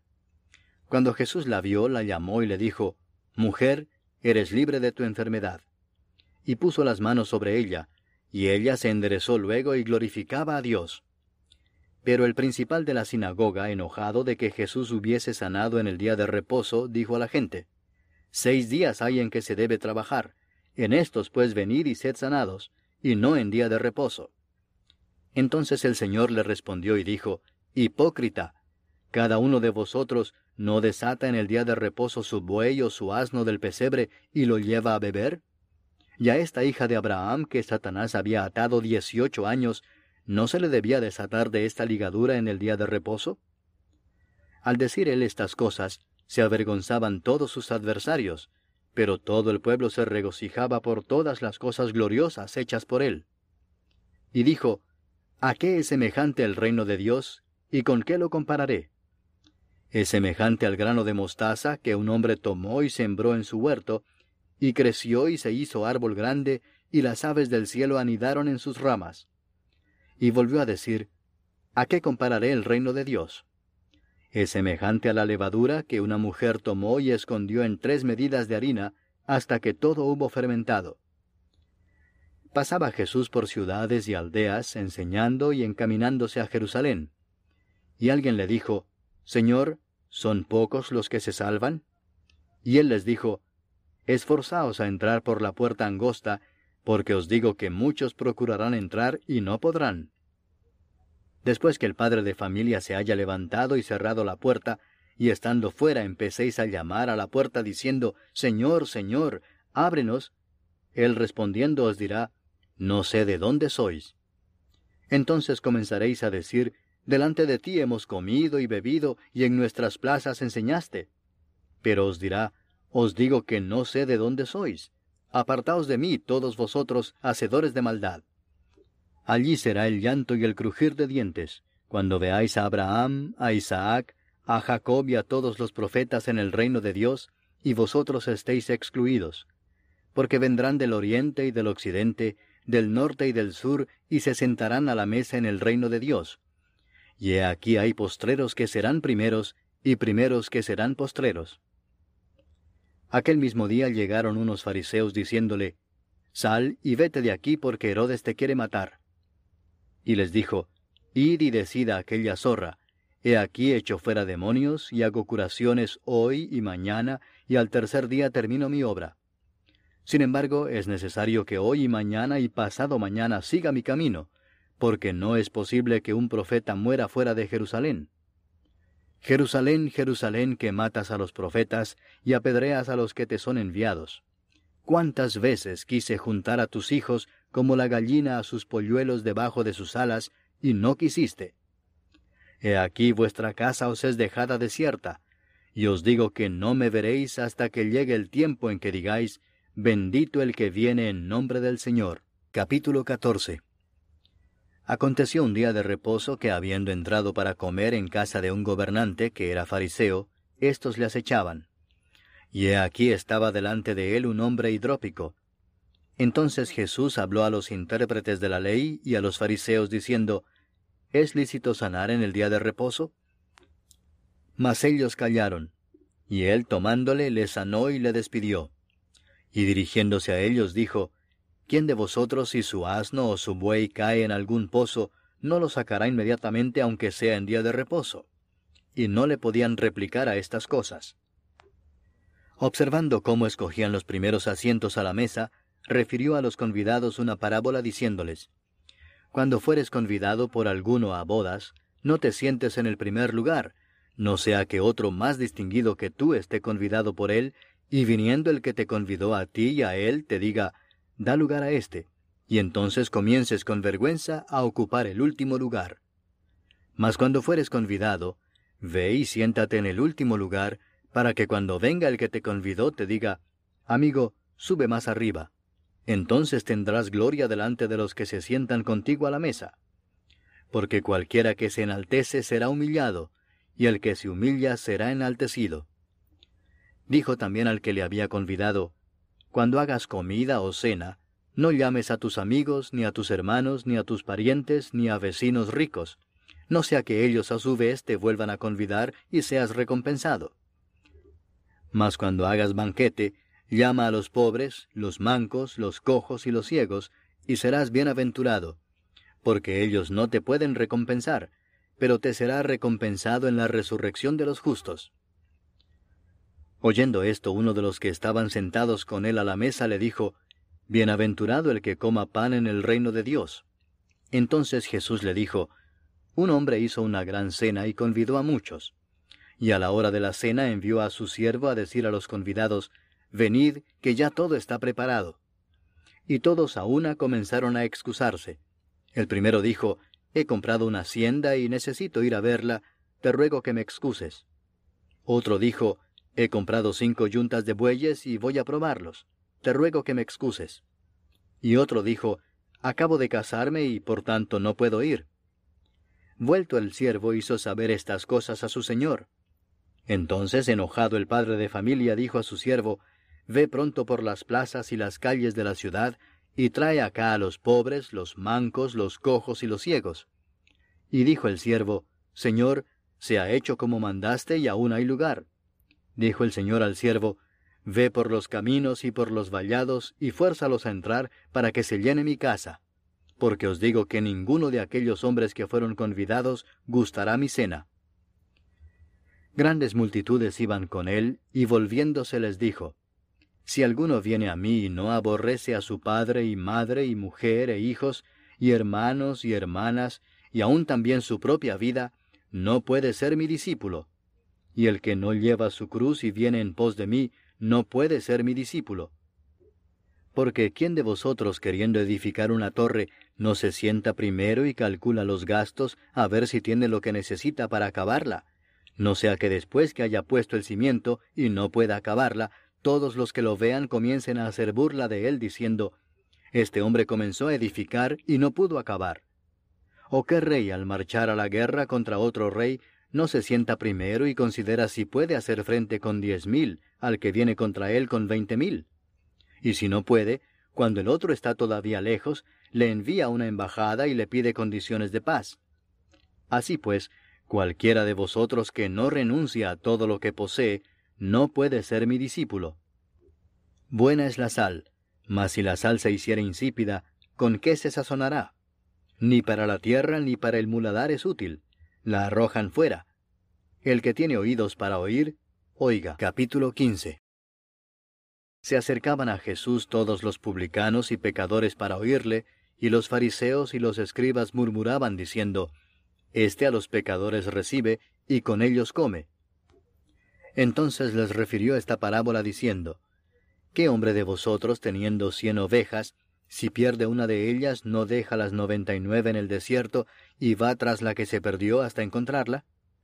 Y cuando la encuentra la pone sobre sus hombros gozoso, y al llegar a casa reúne a sus amigos y vecinos diciéndoles, Gozaos conmigo porque he encontrado mi oveja que se había perdido. Os digo que así habrá más gozo en el cielo por un pecador que se arrepiente que por noventa y nueve justos que no necesitan de arrepentimiento. ¿O qué mujer que tiene diez dragmas, si pierde una dragma, no enciende la lámpara y barre la casa y busca con diligencia hasta encontrarla? Y cuando la encuentra, reúne a sus amigas y vecinas diciendo, Gozaos conmigo, porque he encontrado la dragma que había perdido. Así os digo que hay gozo delante de los ángeles de Dios por un pecador que se arrepiente. También dijo, un hombre tenía dos hijos, y el menor de ellos dijo a su padre, Padre, dame la parte de los bienes que me corresponde, y les repartió los bienes. No muchos días después, juntándolo todo el hijo menor, se fue lejos a una provincia apartada, y allí desperdició sus bienes viviendo perdidamente. Y cuando todo lo hubo malgastado, vino una gran hambre en aquella provincia y comenzó a faltarle. Y fue y se arrimó a uno de los ciudadanos de aquella tierra, el cual le envió a su hacienda para que apacentase cerdos. Y deseaba llenar su vientre de las algarrobas que comían los cerdos, pero nadie le daba. Y volviendo en sí dijo, ¿Cuántos jornaleros en casa de mi padre tienen abundancia de pan, y yo aquí perezco de hambre? Me levantaré e iré a mi padre y le diré, Padre, he pecado contra el cielo y contra ti. Ya no soy digno de ser llamado tu hijo. Hazme como uno de tus jornaleros. Y levantándose vino a su padre. Y cuando aún estaba lejos, lo vio su padre y fue movido a misericordia, y corrió y se echó sobre su cuello y le besó. Y el hijo le dijo, Padre, he pecado contra el cielo y contra ti, y ya no soy digno de ser llamado tu hijo. Pero el padre dijo a sus siervos, Sacad el mejor vestido y vestidle, y poned un anillo en su mano y calzado en sus pies, y traed el becerro gordo y matadlo, y comamos y hagamos fiesta, porque este mi hijo muerto era y ha revivido, se había perdido y es hallado. Y comenzaron a regocijarse. Y su hijo mayor estaba en el campo, y cuando vino y llegó cerca de la casa, oyó la música y las danzas, y llamando a uno de los criados le preguntó qué era aquello. Él le dijo, Tu hermano ha venido, y tu padre ha hecho matar el becerro gordo por haberle recibido bueno y sano. Entonces se enojó y no quería entrar. Salió por tanto su padre y le rogaba que entrase. Mas él respondiendo dijo al padre, He aquí tantos años te sirvo, no habiéndote desobedecido jamás, y nunca me has dado ni un cabrito para gozarme con mis amigos. Pero cuando vino este tu hijo, que ha consumido tus bienes con rameras, has hecho matar para él el becerro gordo. Él entonces le dijo, Hijo, tú siempre estás conmigo y todas mis cosas son tuyas. Mas era necesario hacer fiesta y regocijarnos, porque este tu hermano era muerto y ha revivido, se había perdido y es hallado. Capítulo 16. Dijo también a sus discípulos, había un hombre rico que tenía un mayordomo, y éste fue acusado ante él como disipador de sus bienes. Entonces le llamó y le dijo, ¿Qué es esto que oigo acerca de ti? Da cuenta de tu mayordomía porque ya no podrás más ser mayordomo. Entonces el mayordomo dijo para sí, ¿Qué haré? Porque mi amo me quita la mayordomía. Cavar no puedo. Mendigar me da vergüenza. Ya sé lo que haré, para que cuando se me quite de la mayordomía, me reciban en sus casas. Y llamando a cada uno de los deudores de su amo, dijo al primero, ¿Cuánto debes a mi amo? Él dijo, cien barriles de aceite. Y le dijo, Toma tu cuenta, siéntate pronto y escribe cincuenta. Después dijo a otro, ¿Y tú cuánto debes? Y él dijo, Cien medidas de trigo. Él le dijo, Toma tu cuenta y escribe ochenta. Y alabó el amo al mayordomo malo por haber hecho sagazmente, porque los hijos de este siglo son más sagaces en el trato con sus semejantes que los hijos de luz. Y yo os digo, ganad amigos por medio de las riquezas injustas, para que cuando éstas falten, os reciban en las moradas eternas. El que es fiel en lo muy poco, también en lo más es fiel, y el que en lo muy poco es injusto, también en lo más es injusto. Pues si en las riquezas injustas no fuisteis fieles, ¿quién os confiará lo verdadero? Y si en lo ajeno no fuisteis fieles, ¿quién os dará lo que es vuestro? Ningún siervo puede servir a dos señores, porque o aborrecerá al uno y amará al otro, o estimará al uno y menospreciará al otro. No podéis servir a Dios y a las riquezas. Y oían también todas estas cosas los fariseos que eran avaros, y se burlaban de él. Entonces les dijo, Vosotros sois los que os justificáis a vosotros mismos delante de los hombres, mas Dios conoce vuestros corazones, porque lo que los hombres tienen por sublime, delante de Dios es abominación. La ley y los profetas eran hasta Juan. Desde entonces el reino de Dios es anunciado, y todos se esfuerzan por entrar en él. Pero más fácil es que pasen el cielo y la tierra que se frustre una tilde de la ley. Todo el que repudia a su mujer y se casa con otra, adultera, y el que se casa con la repudiada del marido, adultera. Había un hombre rico que se vestía de púrpura y de lino fino, y hacía cada día banquete con esplendidez. Había también un mendigo llamado Lázaro que estaba echado a la puerta de aquel, lleno de llagas, y ansiaba saciarse de las migajas que caían de la mesa del rico, y aun los perros venían y le lamían las llagas. Aconteció que murió el mendigo y fue llevado por los ángeles al seno de Abraham, y murió también el rico y fue sepultado. Y en el Hades alzó sus ojos estando en tormentos, y vio de lejos a Abraham y a Lázaro en su seno. Entonces él, dando voces, dijo, Padre Abraham, ten misericordia de mí, y envía a Lázaro para que moje la punta de su dedo en agua, y refresque mi lengua, porque estoy atormentado en esta llama. Pero Abraham le dijo, Hijo, acuérdate que recibiste tus bienes en tu vida, y Lázaro también males, pero ahora éste es consolado aquí y tú atormentado. Además de todo esto, una gran cima está puesta entre nosotros y vosotros, de manera que los que quisieren pasar de aquí a vosotros no pueden, ni de allá pasar acá. Entonces le dijo, Te ruego, pues, padre, que le envíes a la casa de mi padre, porque tengo cinco hermanos, para que les testifique, a fin de que no vengan ellos también a este lugar de tormento. Y Abraham le dijo, A Moisés y a los profetas tienen, óiganlos. Él entonces dijo, No, padre Abraham, pero si alguno fuere a ellos de entre los muertos, se arrepentirán.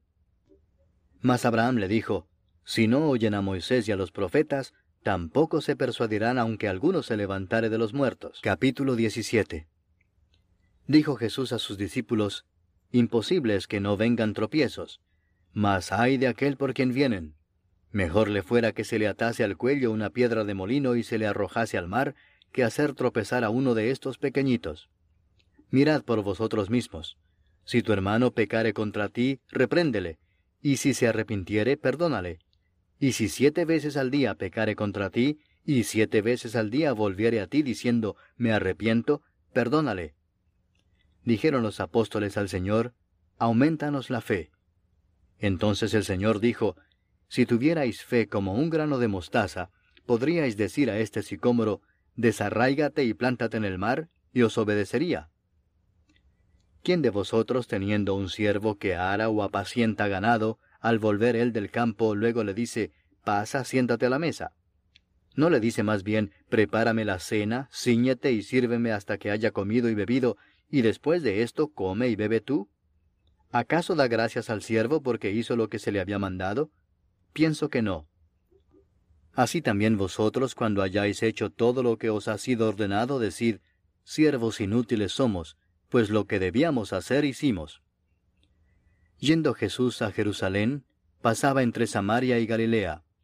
Y al entrar en una aldea le salieron al encuentro diez hombres leprosos, los cuales se pararon de lejos y alzaron la voz diciendo, Jesús, Maestro, ten misericordia de nosotros. Cuando él los vio, les dijo, Id, mostraos a los sacerdotes. Y aconteció que mientras iban, fueron limpiados. Entonces uno de ellos, viendo que había sido sanado, volvió glorificando a Dios a gran voz, y se postró rostro en tierra a sus pies, dándole gracias, y éste era samaritano. Respondiendo Jesús dijo, ¿No son diez los que fueron limpiados? ¿Y los nueve dónde están? ¿No hubo quien volviese y diese gloria a Dios, sino este extranjero? Y le dijo, Levántate, vete, tu fe te ha salvado. Preguntado por los fariseos cuándo había de venir el reino de Dios, les respondió y dijo, El reino de Dios no vendrá con advertencia, ni dirán, helo aquí o helo allí, porque he aquí, el reino de Dios está entre vosotros. Y dijo a sus discípulos, Tiempo vendrá cuando desearéis ver uno de los días del Hijo del Hombre, y no lo veréis, y os dirán, helo aquí o helo allí, no vayáis ni lo sigáis. Porque como el relámpago que al fulgurar resplandece desde un extremo del cielo hasta el otro, así también será el Hijo del Hombre en su día. Pero primero es necesario que padezca mucho y sea desechado por esta generación. Como fue en los días de Noé, así también será en los días del Hijo del Hombre. Comían, bebían, se casaban y se daban en casamiento hasta el día en que entró Noé en el arca, y vino el diluvio y los destruyó a todos. Asimismo como sucedió en los días de Lot, comían, bebían, compraban, vendían, plantaban, edificaban, mas el día en que Lot salió de Sodoma, llovió del cielo fuego y azufre y los destruyó a todos. Así será el día en que el Hijo del Hombre se manifieste. En aquel día, el que esté en la azotea y sus bienes en casa, no descienda a tomarlos, y el que en el campo, asimismo no vuelva atrás. Acordaos de la mujer de Lot. Todo el que procure salvar su vida la perderá, y todo el que la pierda la salvará. Os digo que en aquella noche estarán dos en una cama, el uno será tomado y el otro será dejado. Dos mujeres estarán moliendo juntas, la una será tomada y la otra dejada. Dos estarán en el campo, el uno será tomado y el otro dejado. Y respondiendo le dijeron, ¿Dónde, Señor? Él les dijo, Donde estuviere el cuerpo, allí se juntarán también las águilas. Capítulo 18 también les refirió Jesús una parábola sobre la necesidad de orar siempre y no desmayar, diciendo, Había en una ciudad un juez que ni temía a Dios ni respetaba a hombre. Había también en aquella ciudad una viuda, la cual venía a él diciendo, Hazme justicia de mi adversario. Y él no quiso por algún tiempo, pero después de esto dijo dentro de sí, Aunque ni temo a Dios ni tengo respeto a hombre, sin embargo, porque esta viuda me es molesta, le haré justicia, no sea que viniendo de continuo me agote la paciencia. Y dijo el Señor, Oíd lo que dijo el juez injusto. ¿Y acaso Dios no hará justicia a sus escogidos que claman a Él día y noche? ¿Se tardará en responderles? Os digo que pronto les hará justicia, pero cuando venga el Hijo del Hombre, ¿hallará fe en la tierra? A unos que confiaban en sí mismos como justos y menospreciaban a los otros, dijo también esta parábola. Dos hombres subieron al templo a orar, uno era fariseo y el otro publicano. El fariseo, puesto en pie, oraba consigo mismo de esta manera. Dios, te doy gracias porque no soy como los otros hombres, ladrones, injustos, adúlteros, ni aun como este publicano. Ayuno dos veces a la semana, doy diezmos de todo lo que gano. Mas el publicano, estando lejos, no quería ni aun alzar los ojos al cielo, sino que se golpeaba el pecho diciendo, Dios, sé propicio a mí, pecador. Os digo que éste descendió a su casa justificado antes que el otro, porque cualquiera que se enaltece será humillado, y el que se humilla será enaltecido. Traían a él los niños para que los tocase, lo cual, viendo los discípulos, les reprendieron. Mas Jesús llamándolos dijo, Dejad a los niños venir a mí, y no se lo impidáis, porque de los tales es el reino de Dios. De cierto os digo que el que no recibe el reino de Dios como un niño, no entrará en él. Un hombre principal le preguntó diciendo, Maestro bueno, ¿qué haré para heredar la vida eterna? Jesús le dijo, ¿Por qué me llamas bueno? Ninguno hay bueno sino solo Dios. Los mandamientos sabes, no adulterarás, no matarás, no hurtarás, no dirás falso testimonio, honra a tu padre y a tu madre. Él dijo, Todo esto lo he guardado desde mi juventud. Jesús, oyendo esto, le dijo, Aún te falta una cosa. Vende todo lo que tienes y dalo a los pobres, y tendrás tesoro en el cielo, y ven, sígueme. Entonces él, oyendo esto, se puso muy triste, porque era muy rico. Al ver Jesús que se había entristecido mucho, dijo, Cuán difícilmente entrarán en el reino de Dios los que tienen riquezas, porque es más fácil pasar un camello por el ojo de una aguja que entrar un rico en el reino de Dios. Y los que oyeron esto dijeron, ¿quién pues podrá ser salvo? Él les dijo, Lo que es imposible para los hombres, es posible para Dios.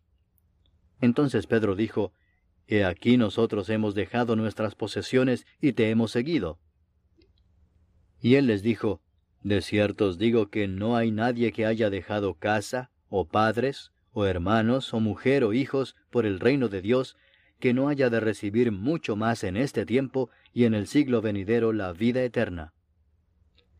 Tomando Jesús a los doce les dijo, He aquí subimos a Jerusalén, y se cumplirán todas las cosas escritas por los profetas acerca del Hijo del Hombre. Pues será entregado a los gentiles, y será escarnecido y afrentado y escupido.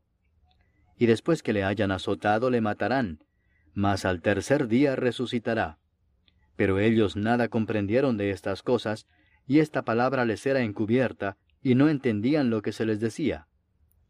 Aconteció que acercándose Jesús a Jericó, un ciego estaba sentado junto al camino mendigando, y al oír a la multitud que pasaba preguntó qué era aquello, y le dijeron que pasaba Jesús Nazareno. Entonces dio voces diciendo, Jesús, hijo de David, ten misericordia de mí. Y los que iban delante le reprendían para que callase, pero él clamaba mucho más, Hijo de David, ten misericordia de mí. Jesús entonces, deteniéndose, mandó traerle a su presencia, y cuando llegó le preguntó diciendo, ¿Qué quieres que te haga? Y él dijo, Señor, que reciba la vista. Jesús le dijo, Recíbela, tu fe te ha salvado. Y luego vio y le seguía glorificando a Dios. Y todo el pueblo cuando vio aquello, dio alabanza a Dios. Capítulo 19 Habiendo entrado Jesús en Jericó, iba pasando por la ciudad. Y sucedió que un varón llamado Saqueo, que era jefe de los publicanos y rico, procuraba ver quién era Jesús, pero no podía a causa de la multitud, pues era pequeño de estatura. Y corriendo delante, subió a un árbol sicómoro para verle, porque había de pasar por allí. Cuando Jesús llegó a aquel lugar, mirando hacia arriba le vio y le dijo, Saqueo, date prisa, desciende, porque hoy es necesario que pose yo en tu casa. Entonces él descendió a prisa y le recibió gozoso. Al ver esto, todos murmuraban diciendo que había entrado a posar con un hombre pecador. Entonces Saqueo, puesto en pie, dijo al Señor, He aquí, Señor, la mitad de mis bienes doy a los pobres, y si en algo he defraudado a alguno, se lo devuelvo cuadruplicado. Jesús le dijo, Hoy ha venido la salvación a esta casa, por cuanto él también es hijo de Abraham, porque el Hijo del Hombre vino a buscar y a salvar lo que se había perdido. Oyendo ellos estas cosas, prosiguió Jesús y dijo una parábola, por cuanto estaba cerca de Jerusalén, y ellos pensaban que el reino de Dios se manifestaría inmediatamente. Dijo pues, un hombre noble se fue a un país lejano para recibir un reino y volver. Y llamando a diez siervos suyos, les dio diez minas, y les dijo, Negociad entre tanto que vengo.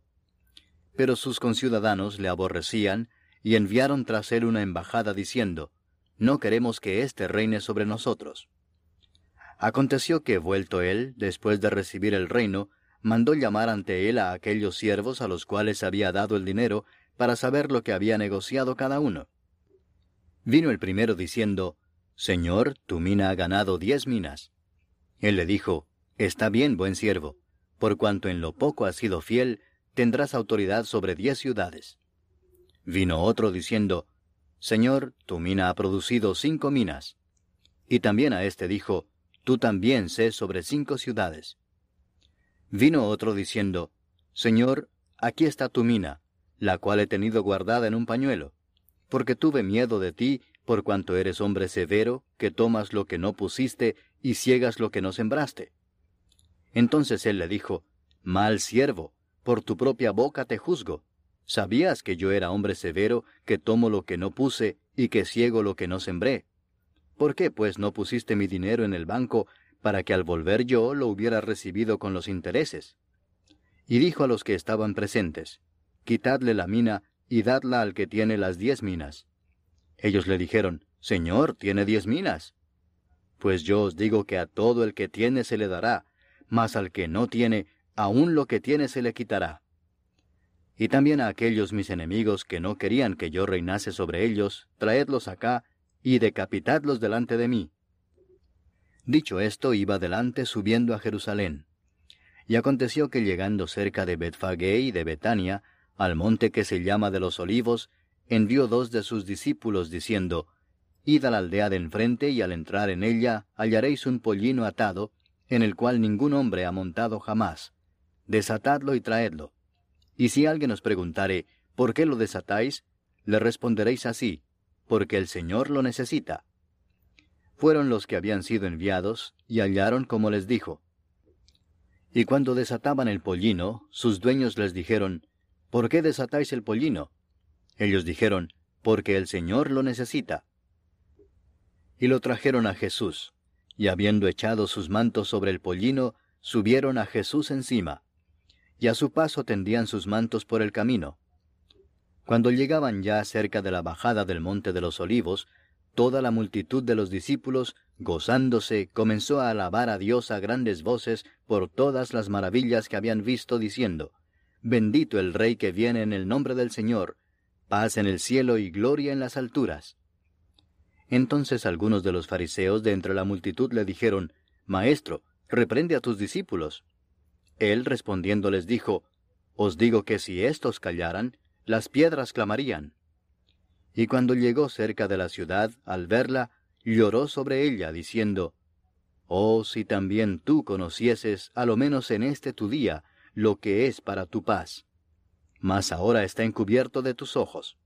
Porque vendrán días sobre ti, cuando tus enemigos te rodearán con vallado, y te sitiarán, y por todas partes te estrecharán, y te derribarán la tierra, y a tus hijos dentro de ti, y no dejarán en ti piedra sobre piedra, por cuanto no conociste el tiempo de tu visitación. Y entrando en el templo, comenzó a echar fuera a todos los que vendían y compraban en él, diciéndoles, Escrito está, Mi casa es casa de oración, mas vosotros la habéis hecho cueva de ladrones. Y enseñaba cada día en el templo, pero los principales sacerdotes, los escribas y los principales del pueblo procuraban matarle, y no hallaban nada que pudieran hacerle, porque todo el pueblo estaba suspenso oyéndole. Capítulo 20 Sucedió un día que, enseñando Jesús al pueblo en el templo, y anunciando el Evangelio, llegaron los principales sacerdotes y los escribas con los ancianos, y le hablaron diciendo, Dinos, ¿con qué autoridad haces estas cosas? ¿O quién es el que te ha dado esta autoridad? Respondiendo Jesús les dijo, Os haré yo también una pregunta, respondedme. ¿El bautismo de Juan era del cielo o de los hombres? Entonces ellos discutían entre sí diciendo, Si decimos del cielo, dirá, ¿por qué pues no le creísteis? Y si decimos de los hombres, todo el pueblo nos apedreará, porque están persuadidos de que Juan era profeta. Y respondieron que no sabían de dónde fuese. Entonces Jesús les dijo, yo tampoco os diré con qué autoridad hago estas cosas. Comenzó luego a decir al pueblo esta parábola. un hombre plantó una viña, la arrendó a labradores y se ausentó por mucho tiempo. Y a su tiempo envió un siervo a los labradores para que le diesen del fruto de la viña, pero los labradores le golpearon y le enviaron con las manos vacías. Volvió a enviar otro siervo, mas ellos a éste también, golpeado y afrentado, le enviaron con las manos vacías. Volvió a enviar un tercer siervo, mas ellos también a éste echaron fuera, herido. Entonces el señor de la viña dijo, ¿Qué haré? Enviaré a mi hijo amado. Quizás cuando le vean a él le tendrán respeto. Mas los labradores al verle discutían entre sí diciendo, Este es el heredero. Venid, matémosle para que la heredad sea nuestra. Y le echaron fuera de la viña y le mataron. ¿Qué pues les hará el señor de la viña? Vendrá y destruirá a estos labradores y dará su viña a otros. Cuando ellos oyeron esto, dijeron, Dios nos libre. Pero él mirándolos dijo, ¿Qué pues es lo que está escrito? La piedra que desecharon los edificadores ha venido a ser cabeza del ángulo. Todo el que cayere sobre aquella piedra será quebrantado, mas sobre quien ella cayere, le desmenuzará. Procuraban los principales sacerdotes y los escribas echarle mano en aquella hora, porque comprendieron que contra ellos había dicho esta parábola, pero temieron al pueblo. Y acechándole enviaron espías que se simulasen justos, a fin de sorprenderle en alguna palabra, para entregarle al poder y autoridad del gobernador. Y le preguntaron diciendo, Maestro, sabemos que dices y enseñas rectamente y que no haces acepción de personas, sino que enseñas el camino de Dios con verdad. ¿Nos es lícito dar tributo a César o no? Mas él, comprendiendo la astucia de ellos, les dijo, ¿Por qué me tentáis? Mostradme la moneda. ¿De quién tiene la imagen y la inscripción? Y respondiendo dijeron, De César. Entonces les dijo, Pues dad a César lo que es de César, y a Dios lo que es de Dios. Y no pudieron sorprenderle en palabra alguna delante del pueblo, sino que maravillados de su respuesta, callaron. Llegando entonces algunos de los saduceos, los cuales niegan haber resurrección, le preguntaron diciendo, Maestro, Moisés nos escribió, Si el hermano de alguno muriere teniendo mujer, y no dejare hijos, que su hermano se case con ella y levante descendencia a su hermano. Hubo pues siete hermanos, y el primero tomó esposa y murió sin hijos, y la tomó el segundo, el cual también murió sin hijos. La tomó el tercero, y así todos los siete, y murieron sin dejar descendencia. Finalmente murió también la mujer. En la resurrección, pues, ¿de cuál de ellos será mujer, ya que los siete la tuvieron por mujer? Entonces respondiendo Jesús les dijo, los hijos de este siglo se casan y se dan en casamiento, mas los que fueren tenidos por dignos de alcanzar aquel siglo y la resurrección de entre los muertos, ni se casan ni se dan en casamiento. Porque no pueden ya más morir, pues son iguales a los ángeles, y son hijos de Dios al ser hijos de la resurrección. Pero en cuanto a que los muertos han de resucitar, aún Moisés lo enseñó en el pasaje de la zarza, cuando llama al Señor Dios de Abraham, Dios de Isaac y Dios de Jacob. Porque Dios no es Dios de muertos, sino de vivos, pues para Él todos viven. Respondiéndole algunos de los escribas dijeron, Maestro, bien has dicho, y no osaron preguntarle nada más. Entonces él les dijo, ¿Cómo dicen que el Cristo es hijo de David? Pues el mismo David dice en el libro de los Salmos, Dijo el Señor a mi Señor, siéntate a mi diestra hasta que ponga a tus enemigos por estrado de tus pies. David pues le llama Señor. ¿Cómo entonces es su hijo? Y oyéndole todo el pueblo, dijo a sus discípulos, Guardaos de los escribas, que gustan de andar con ropas largas, y aman las salutaciones en las plazas, y las primeras sillas en las sinagogas, y los primeros asientos en las cenas, que devoran las casas de las viudas, y por pretexto hacen largas oraciones. Estos recibirán mayor condenación. Capítulo 21. Levantando los ojos, vio a los ricos que echaban sus ofrendas en el arca de las ofrendas. Vio también a una viuda muy pobre que echaba allí dos blancas. Y dijo, En verdad os digo que esta viuda pobre echó más que todos, porque todos aquellos echaron para las ofrendas de Dios de lo que les sobra, mas ésta de su pobreza echó todo el sustento que tenía. y a unos que hablaban de que el templo estaba adornado de hermosas piedras y ofrendas votivas, dijo, En cuanto a estas cosas que veis, días vendrán en que no quedará piedra sobre piedra que no sea destruida. Y le preguntaron diciendo, Maestro, ¿cuándo será esto? ¿Y qué señal habrá cuando estas cosas estén para suceder? Él entonces dijo, Mirad que no seáis engañados, porque vendrán muchos en mi nombre diciendo, Yo soy el Cristo. Y el tiempo está cerca, mas no vayáis en pos de ellos. Y cuando oigáis de guerras y de sediciones, no os alarméis, porque es necesario que estas cosas acontezcan primero, pero el fin no será inmediatamente. Entonces les dijo, Se levantará nación contra nación y reino contra reino, y habrá grandes terremotos, y en diferentes lugares hambres y pestilencias, y habrá terror y grandes señales del cielo. Pero antes de todas estas cosas os echarán mano y os perseguirán, y os entregarán a las sinagogas y a las cárceles, y seréis llevados ante reyes y ante gobernadores por causa de mi nombre. Y esto os será ocasión para dar testimonio. Proponed en vuestros corazones no pensar antes cómo habéis de responder en vuestra defensa, porque yo os daré palabra y sabiduría la cual no podrán resistir ni contradecir todos los que se opongan. Mas seréis entregados aún por vuestros padres y hermanos y parientes y amigos, y matarán a algunos de vosotros, y seréis aborrecidos de todos por causa de mi nombre. Pero ni un cabello de vuestra cabeza perecerá. Con vuestra paciencia ganaréis vuestras almas. Pero cuando viereis a Jerusalén rodeada de ejércitos, sabed entonces que su destrucción ha llegado entonces los que estén en Judea huyan a los montes, y los que en medio de ella váyanse, y los que estén en los campos no entren en ella, porque estos son días de retribución, para que se cumplan todas las cosas que están escritas. Mas hay de las que estén encintas y de las que críen en aquellos días, porque habrá gran calamidad en la tierra e ira sobre este pueblo. Y caerán a filo de espada y serán llevados cautivos a todas las naciones, y Jerusalén será hollada por los gentiles hasta que los tiempos de los gentiles se cumplan. Entonces habrá señales en el sol, en la luna y en las estrellas, y en la tierra angustia de las gentes, confundidas a causa del bramido del mar y de las olas, desfalleciendo los hombres por el temor y la expectación de las cosas que sobrevendrán en la tierra, porque las potencias de los cielos serán conmovidas. Entonces verán al Hijo del Hombre que vendrá en una nube con poder y gran gloria.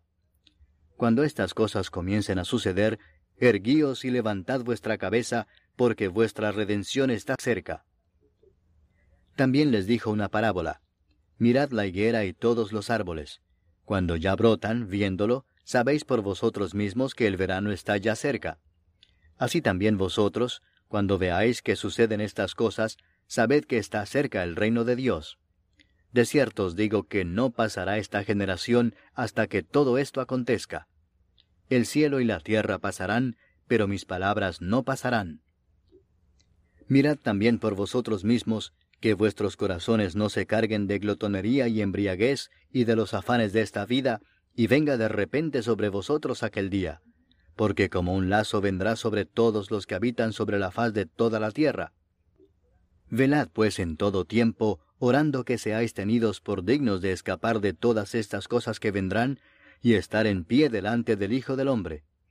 Y enseñaba de día en el templo, y de noche, saliendo, se estaba en el monte que se llama de los olivos. Y todo el pueblo venía a él por la mañana para oírle en el templo. Capítulo 22. Estaba cerca la fiesta de los panes sin levadura, que se llama la Pascua. Y los principales sacerdotes y los escribas buscaban cómo matarle, porque temían al pueblo. Y entró Satanás en Judas, por sobrenombre Iscariote, el cual era uno del número de los doce. Y éste fue y habló con los principales sacerdotes y con los jefes de la guardia de cómo se lo entregaría. Ellos se alegraron y convinieron en darle dinero. Y él se comprometió y buscaba una oportunidad para entregárselo a espaldas del pueblo. Llegó el día de los panes sin levadura, en el cual era necesario sacrificar el cordero de la Pascua. Y Jesús envió a Pedro y a Juan diciendo, Id, preparadnos la Pascua para que la comamos. Ellos le dijeron, ¿Dónde quieres que la preparemos? Él les dijo, He aquí al entrar en la ciudad os saldrá al encuentro un hombre que lleva un cántaro de agua.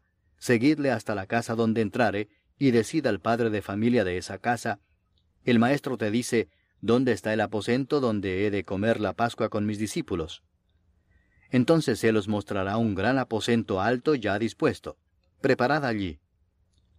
Fueron pues y hallaron como les había dicho, y prepararon la Pascua. Cuando era la hora, se sentó a la mesa, y con él los apóstoles. Y les dijo, Cuánto he deseado comer con vosotros esta Pascua antes que padezca. Porque os digo que no la comeré más hasta que se cumpla en el reino de Dios. Y habiendo tomado la copa, dio gracias y dijo, Tomad esto y repartidlo entre vosotros, porque os digo que no beberé más del fruto de la vid hasta que el reino de Dios venga. Y tomó el pan y dio gracias, y lo partió y les dio, diciendo, Esto es mi cuerpo, que por vosotros es dado. Haced esto en memoria de mí. De igual manera, después que hubo cenado, tomó la copa, diciendo, Esta copa es el nuevo pacto en mi sangre, que por vosotros se derrama. Mas he aquí la mano del que me entrega está conmigo en la mesa.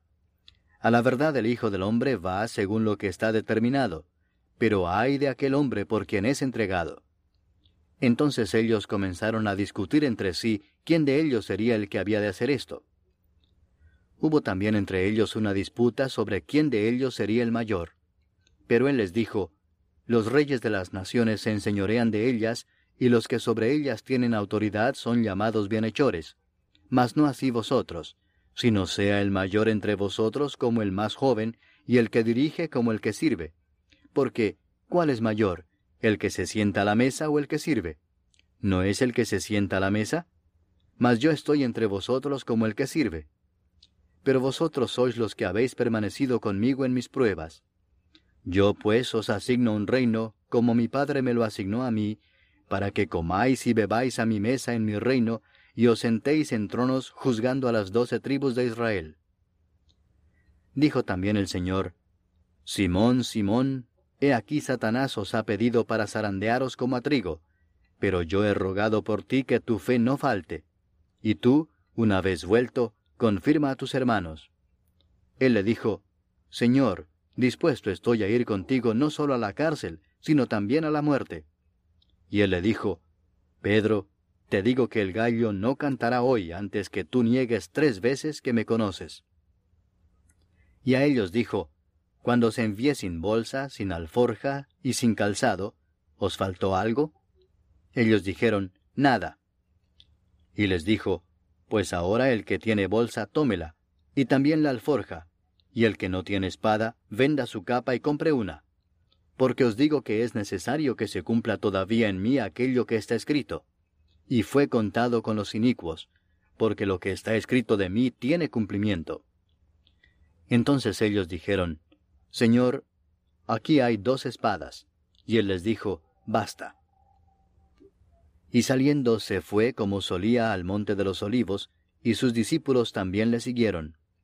Cuando llegó a aquel lugar les dijo, Orad que no entréis en tentación. Y él se apartó de ellos a distancia como de un tiro de piedra, y puesto de rodillas oró diciendo, Padre, si quieres, pasa de mí esta copa, pero no se haga mi voluntad sino la tuya. Y se le apareció un ángel del cielo para fortalecerle. Y estando en agonía, oraba más intensamente, y era su sudor como grandes gotas de sangre que caían hasta la tierra. Cuando se levantó de la oración y vino a sus discípulos, los halló durmiendo a causa de la tristeza, y les dijo, ¿Por qué dormís? Levantaos y orad para que no entréis en tentación. Mientras él aún hablaba, se presentó una turba, y el que se llamaba Judas, uno de los doce, iba al frente de ellos y se acercó hasta Jesús para besarle. Entonces Jesús le dijo, Judas, ¿con un beso entregas al Hijo del Hombre? Viendo los que estaban con él lo que había de acontecer, le dijeron, Señor, ¿heriremos a espada? Y uno de ellos hirió a un siervo del sumo sacerdote y le cortó la oreja derecha. Entonces respondiendo Jesús dijo, Basta ya, dejad. Y tocando su oreja le sanó. Y Jesús dijo a los principales sacerdotes, a los jefes de la guardia del templo y a los ancianos que habían venido contra él, como contra un ladrón habéis salido con espadas y palos? Habiendo estado con vosotros cada día en el templo, no extendisteis las manos contra mí. Mas esta es vuestra hora y la potestad de las tinieblas. Y prendiéndole, le llevaron y le condujeron a casa del sumo sacerdote, y Pedro le seguía de lejos. Y habiendo ellos encendido fuego en medio del patio, se sentaron alrededor, y Pedro se sentó también entre ellos. Pero una criada, al verle sentado al fuego, se fijó en él y dijo, También éste estaba con él. Pero él lo negó diciendo, Mujer, no lo conozco. Un poco después, viéndole otro, dijo, Tú también eres de ellos. Y Pedro dijo, Hombre, no lo soy. Como una hora después, otro afirmaba diciendo, Verdaderamente también éste estaba con él, porque es Galileo. Y Pedro dijo, Hombre, no sé lo que dices. Y enseguida, mientras él todavía hablaba, el gallo cantó. Entonces, vuelto el Señor, miró a Pedro, y Pedro se acordó de la palabra del Señor que le había dicho, Antes que el gallo cante, me negarás tres veces. Y Pedro, saliendo fuera, lloró amargamente. Y los hombres que custodiaban a Jesús se burlaban de él y le golpeaban, y vendándole los ojos le golpeaban el rostro y le preguntaban diciendo, Profetiza, ¿quién es el que te golpeó? Y decían otras muchas cosas injuriándole. Cuando era de día, se juntaron los ancianos del pueblo, los principales sacerdotes y los escribas, y le trajeron al concilio diciendo, ¿Eres tú el Cristo? Dínoslo. Y les dijo, Si os lo dijere, no creeréis. Y también si os preguntare, no me responderéis, ni me soltaréis. Pero desde ahora el Hijo del Hombre se sentará a la diestra del poder de Dios. Dijeron todos, ¿Luego eres tú el Hijo de Dios? Y él les dijo, Vosotros decís que lo soy. Entonces ellos dijeron, ¿qué más testimonio necesitamos? Porque nosotros mismos lo hemos oído de su boca. Capítulo 23. Levantándose entonces toda la muchedumbre de ellos, llevaron a Jesús a Pilato, y comenzaron a acusarle diciendo, A éste hemos hallado que pervierte a la nación y que prohíbe dar tributo a César diciendo que él mismo es el Cristo, un rey. Entonces Pilato le preguntó diciendo, ¿Eres tú el rey de los judíos? Y respondiéndole él dijo, Tú lo dices. Y Pilato dijo a los principales sacerdotes y a la gente, Ningún delito hallo en este hombre. Pero ellos porfiaban diciendo, Alborota al pueblo, enseñando por toda Judea, comenzando desde Galilea hasta aquí. Entonces Pilato, oyendo decir Galilea, preguntó si el hombre era Galileo. Y al saber que era de la jurisdicción de Herodes, le remitió a Herodes, que en aquellos días también estaba en Jerusalén. Herodes, viendo a Jesús, se alegró mucho, porque hacía tiempo que deseaba verle, porque había oído muchas cosas acerca de él, y esperaba verle hacer alguna señal. Y le hacía muchas preguntas, pero él nada le respondió. Y estaban los principales sacerdotes y los escribas acusándole con gran vehemencia. Entonces Herodes con sus soldados le menospreció y escarneció, vistiéndole de una ropa espléndida, y volvió a enviarle a Pilato. Y se hicieron amigos Pilato y Herodes aquel día, porque antes estaban enemistados entre sí. Entonces Pilato, convocando a los principales sacerdotes, a los gobernantes y al pueblo, les dijo, Me habéis presentado a éste como un hombre que perturba al pueblo, pero habiéndole interrogado yo delante de vosotros, no he hallado en este hombre delito alguno de aquellos de que le acusáis. Y ni aun Herodes, porque os remití a él, y he aquí nada digno de muerte ha hecho este hombre. Le soltaré, pues, después de castigarle. Y tenía necesidad de soltarles uno en cada fiesta. Mas toda la multitud dio voces a una, diciendo, Fuera con éste, y suéltanos a Barrabás. Este había sido echado en la cárcel por sedición en la ciudad y por un homicidio. Les habló otra vez Pilato, queriendo soltar a Jesús, pero ellos volvieron a dar voces diciendo, Crucifícale, crucifícale. Él les dijo por tercera vez, Pues qué mal ha hecho éste. Ningún delito digno de muerte he hallado en él. Le castigaré, pues, y le soltaré. Mas ellos instaban a grandes voces, pidiendo que fuese crucificado. Y las voces de ellos y de los principales sacerdotes prevalecieron. Entonces Pilato sentenció que se hiciese lo que ellos pedían y le soltó a aquel que había sido echado en la cárcel por sedición y homicidio, a quien habían pedido, y entregó a Jesús a la voluntad de ellos. Y llevándole, tomaron a cierto Simón de Sirene que venía del campo, y le pusieron encima la cruz para que la llevase tras Jesús. Y le seguía gran multitud del pueblo, y de mujeres que lloraban y hacían lamentación por él. Pero Jesús, vuelto hacia ellas, les dijo, Hijas de Jerusalén, no lloréis por mí, sino llorad por vosotras mismas y por vuestros hijos, porque he aquí vendrán días en que dirán, Bienaventuradas las estériles, y los vientres que no concibieron, y los pechos que no criaron. Entonces comenzarán a decir a los montes, Caed sobre nosotros, y a los collados, Cubridnos. Porque si en el árbol verde hacen estas cosas, en el seco, ¿qué no se hará? Llevaban también con él a otros dos, que eran malhechores para ser muertos. Y cuando llegaron al lugar llamado de la calavera, le crucificaron allí y a los malhechores uno a la derecha y otro a la izquierda. Y Jesús decía, Padre, perdónalos porque no saben lo que hacen. Y repartieron entre sí sus vestidos echando suertes. Y el pueblo estaba mirando, y aun los gobernantes se burlaban de él, diciendo, A otro salvó, sálvese a sí mismo si este es el Cristo, el escogido de Dios. Los soldados también le escarnecían acercándose y presentándole vinagre y diciendo, Si tú eres el rey de los judíos, sálvate a ti mismo. Había también sobre él un título escrito con letras griegas, latinas y hebreas. Este es el rey de los judíos. Y uno de los malhechores que estaban colgados le injuriaba diciendo, Si tú eres el Cristo, sálvate a ti mismo y a nosotros.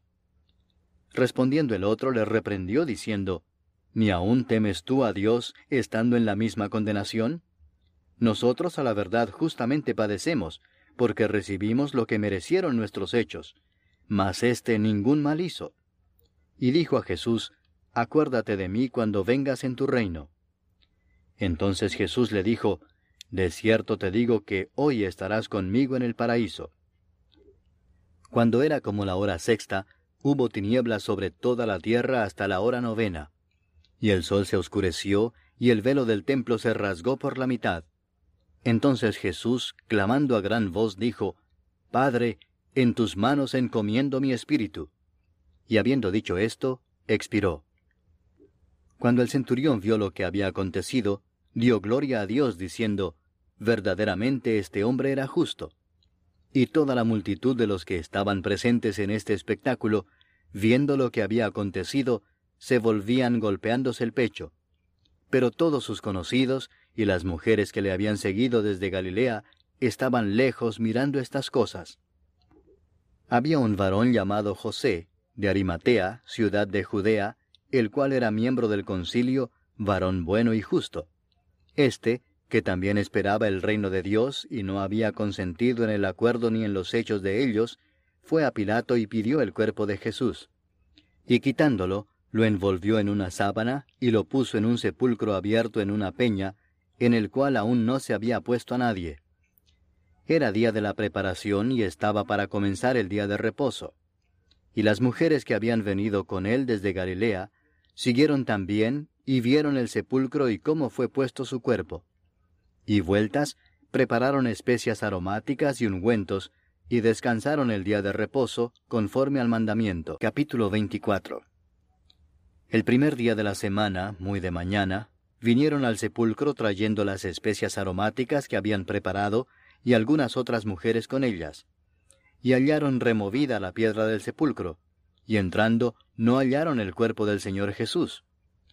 Aconteció que estando ellas perplejas por esto, he aquí se pararon junto a ellas dos varones con vestiduras resplandecientes, y como tuvieron temor y bajaron el rostro a tierra, les dijeron, ¿por qué buscáis entre los muertos al que vive? No está aquí, sino que ha resucitado. Acordaos de lo que os habló cuando aún estaba en Galilea, diciendo, Es necesario que el Hijo del Hombre sea entregado en manos de hombres pecadores, y que sea crucificado y resucite al tercer día. Entonces ellas se acordaron de sus palabras, y volviendo del sepulcro, dieron nuevas de todas estas cosas a los once y a todos los demás eran María Magdalena, y Juana, y María madre de Jacobo, y las demás con ellas, quienes dijeron estas cosas a los apóstoles. Mas a ellos les parecían locura las palabras de ellas, y no las creían. Pero levantándose Pedro, corrió al sepulcro, y cuando miró dentro, vio los lienzos solos, y se fue a casa maravillándose de lo que había sucedido. Y he aquí dos de ellos iban el mismo día a una aldea llamada Emaús, que estaba a sesenta estadios de Jerusalén. E iban hablando entre sí de todas aquellas cosas que habían acontecido. Sucedió que mientras hablaban y discutían entre sí, Jesús mismo se acercó y caminaba con ellos mas los ojos de ellos estaban velados para que no lo conociesen. Y les dijo, ¿Qué pláticas son estas que tenéis entre vosotros mientras camináis? ¿Y por qué estáis tristes? Respondiendo uno de ellos, que se llamaba Cleofas, le dijo, ¿Eres tú el único forastero en Jerusalén que no ha sabido las cosas que en ella han acontecido en estos días? Entonces él les dijo, ¿Qué cosas? Y ellos le dijeron, de Jesús Nazareno, que fue varón profeta, poderoso en obra y en palabra delante de Dios y de todo el pueblo, y cómo le entregaron los principales sacerdotes y nuestros gobernantes a sentencia de muerte y le crucificaron. Pero nosotros esperábamos que Él era el que había de redimir a Israel. Y ahora, además de todo esto, hoy es ya el tercer día que esto ha acontecido. Aunque también nos han asombrado unas mujeres de entre nosotros, las que antes del día fueron al sepulcro, y como no hallaron su cuerpo, vinieron diciendo que también habían visto visión de ángeles, quienes dijeron que él vive. Y fueron algunos de los nuestros al sepulcro, y hallaron así como las mujeres habían dicho, pero a él no le vieron. Entonces él les dijo, Oh insensatos y tardos de corazón para creer todo lo que los profetas han dicho. ¿No era necesario que el Cristo padeciera estas cosas y que entrara en su gloria? y comenzando desde Moisés y siguiendo por todos los profetas, les declaraba en todas las escrituras lo que de él decían. Llegaron a la aldea a donde iban, y él hizo como que iba más lejos. Mas ellos le obligaron a quedarse diciendo, Quédate con nosotros porque se hace tarde, y el día ya ha declinado. Entró pues a quedarse con ellos. Y aconteció que estando sentado con ellos a la mesa, tomó el pan y lo bendijo, lo partió y les dio, entonces les fueron abiertos los ojos y le reconocieron, mas él se desapareció de su vista. Y se decían el uno al otro, ¿no ardía nuestro corazón en nosotros mientras nos hablaba en el camino y cuando nos abría las escrituras? Y levantándose en la misma hora, volvieron a Jerusalén, y hallaron a los once reunidos y a los que estaban con ellos, que decían, Ha resucitado el Señor verdaderamente y ha aparecido a Simón. Entonces ellos contaban las cosas que les habían acontecido en el camino y cómo le habían reconocido al partir el pan. Mientras ellos aún hablaban de estas cosas, Jesús se puso en medio de ellos y les dijo, Paz a vosotros. Entonces, espantados y atemorizados, pensaban que veían espíritu. Pero él les dijo, ¿Por qué estáis turbados y vienen a vuestro corazón estos pensamientos? Mirad mis manos y mis pies, que yo mismo soy palpad y ved, porque un espíritu no tiene carne ni huesos como veis que yo tengo. Y diciendo esto, les mostró las manos y los pies. Y como todavía ellos de gozo no lo creían y estaban maravillados, les dijo, ¿Tenéis aquí algo de comer? Entonces le dieron parte de un pez asado y un panal de miel. Y él lo tomó y comió delante de ellos. Y les dijo, Estas son las palabras que os hablé estando aún con vosotros, que era necesario que se cumpliese todo lo que está escrito de mí en la ley de Moisés, en los profetas y en los salmos. Entonces les abrió el entendimiento para que comprendiesen las escrituras, y les dijo, Así está escrito y así fue necesario que el Cristo padeciese y resucitase de los muertos al tercer día, y que se predicase en su nombre el arrepentimiento y el perdón de pecados en todas las naciones, comenzando desde Jerusalén y vosotros sois testigos de estas cosas. He aquí yo enviaré la promesa de mi Padre sobre vosotros, pero quedaos vosotros en la ciudad de Jerusalén hasta que seáis investidos de poder desde lo alto. Y los sacó fuera hasta Betania, y alzando sus manos los bendijo. Y aconteció que bendiciéndolos, se separó de ellos, y fue llevado arriba al cielo. Ellos, después de haberle adorado, volvieron a Jerusalén con gran gozo, y estaban siempre en el templo, alabando y bendiciendo a Dios.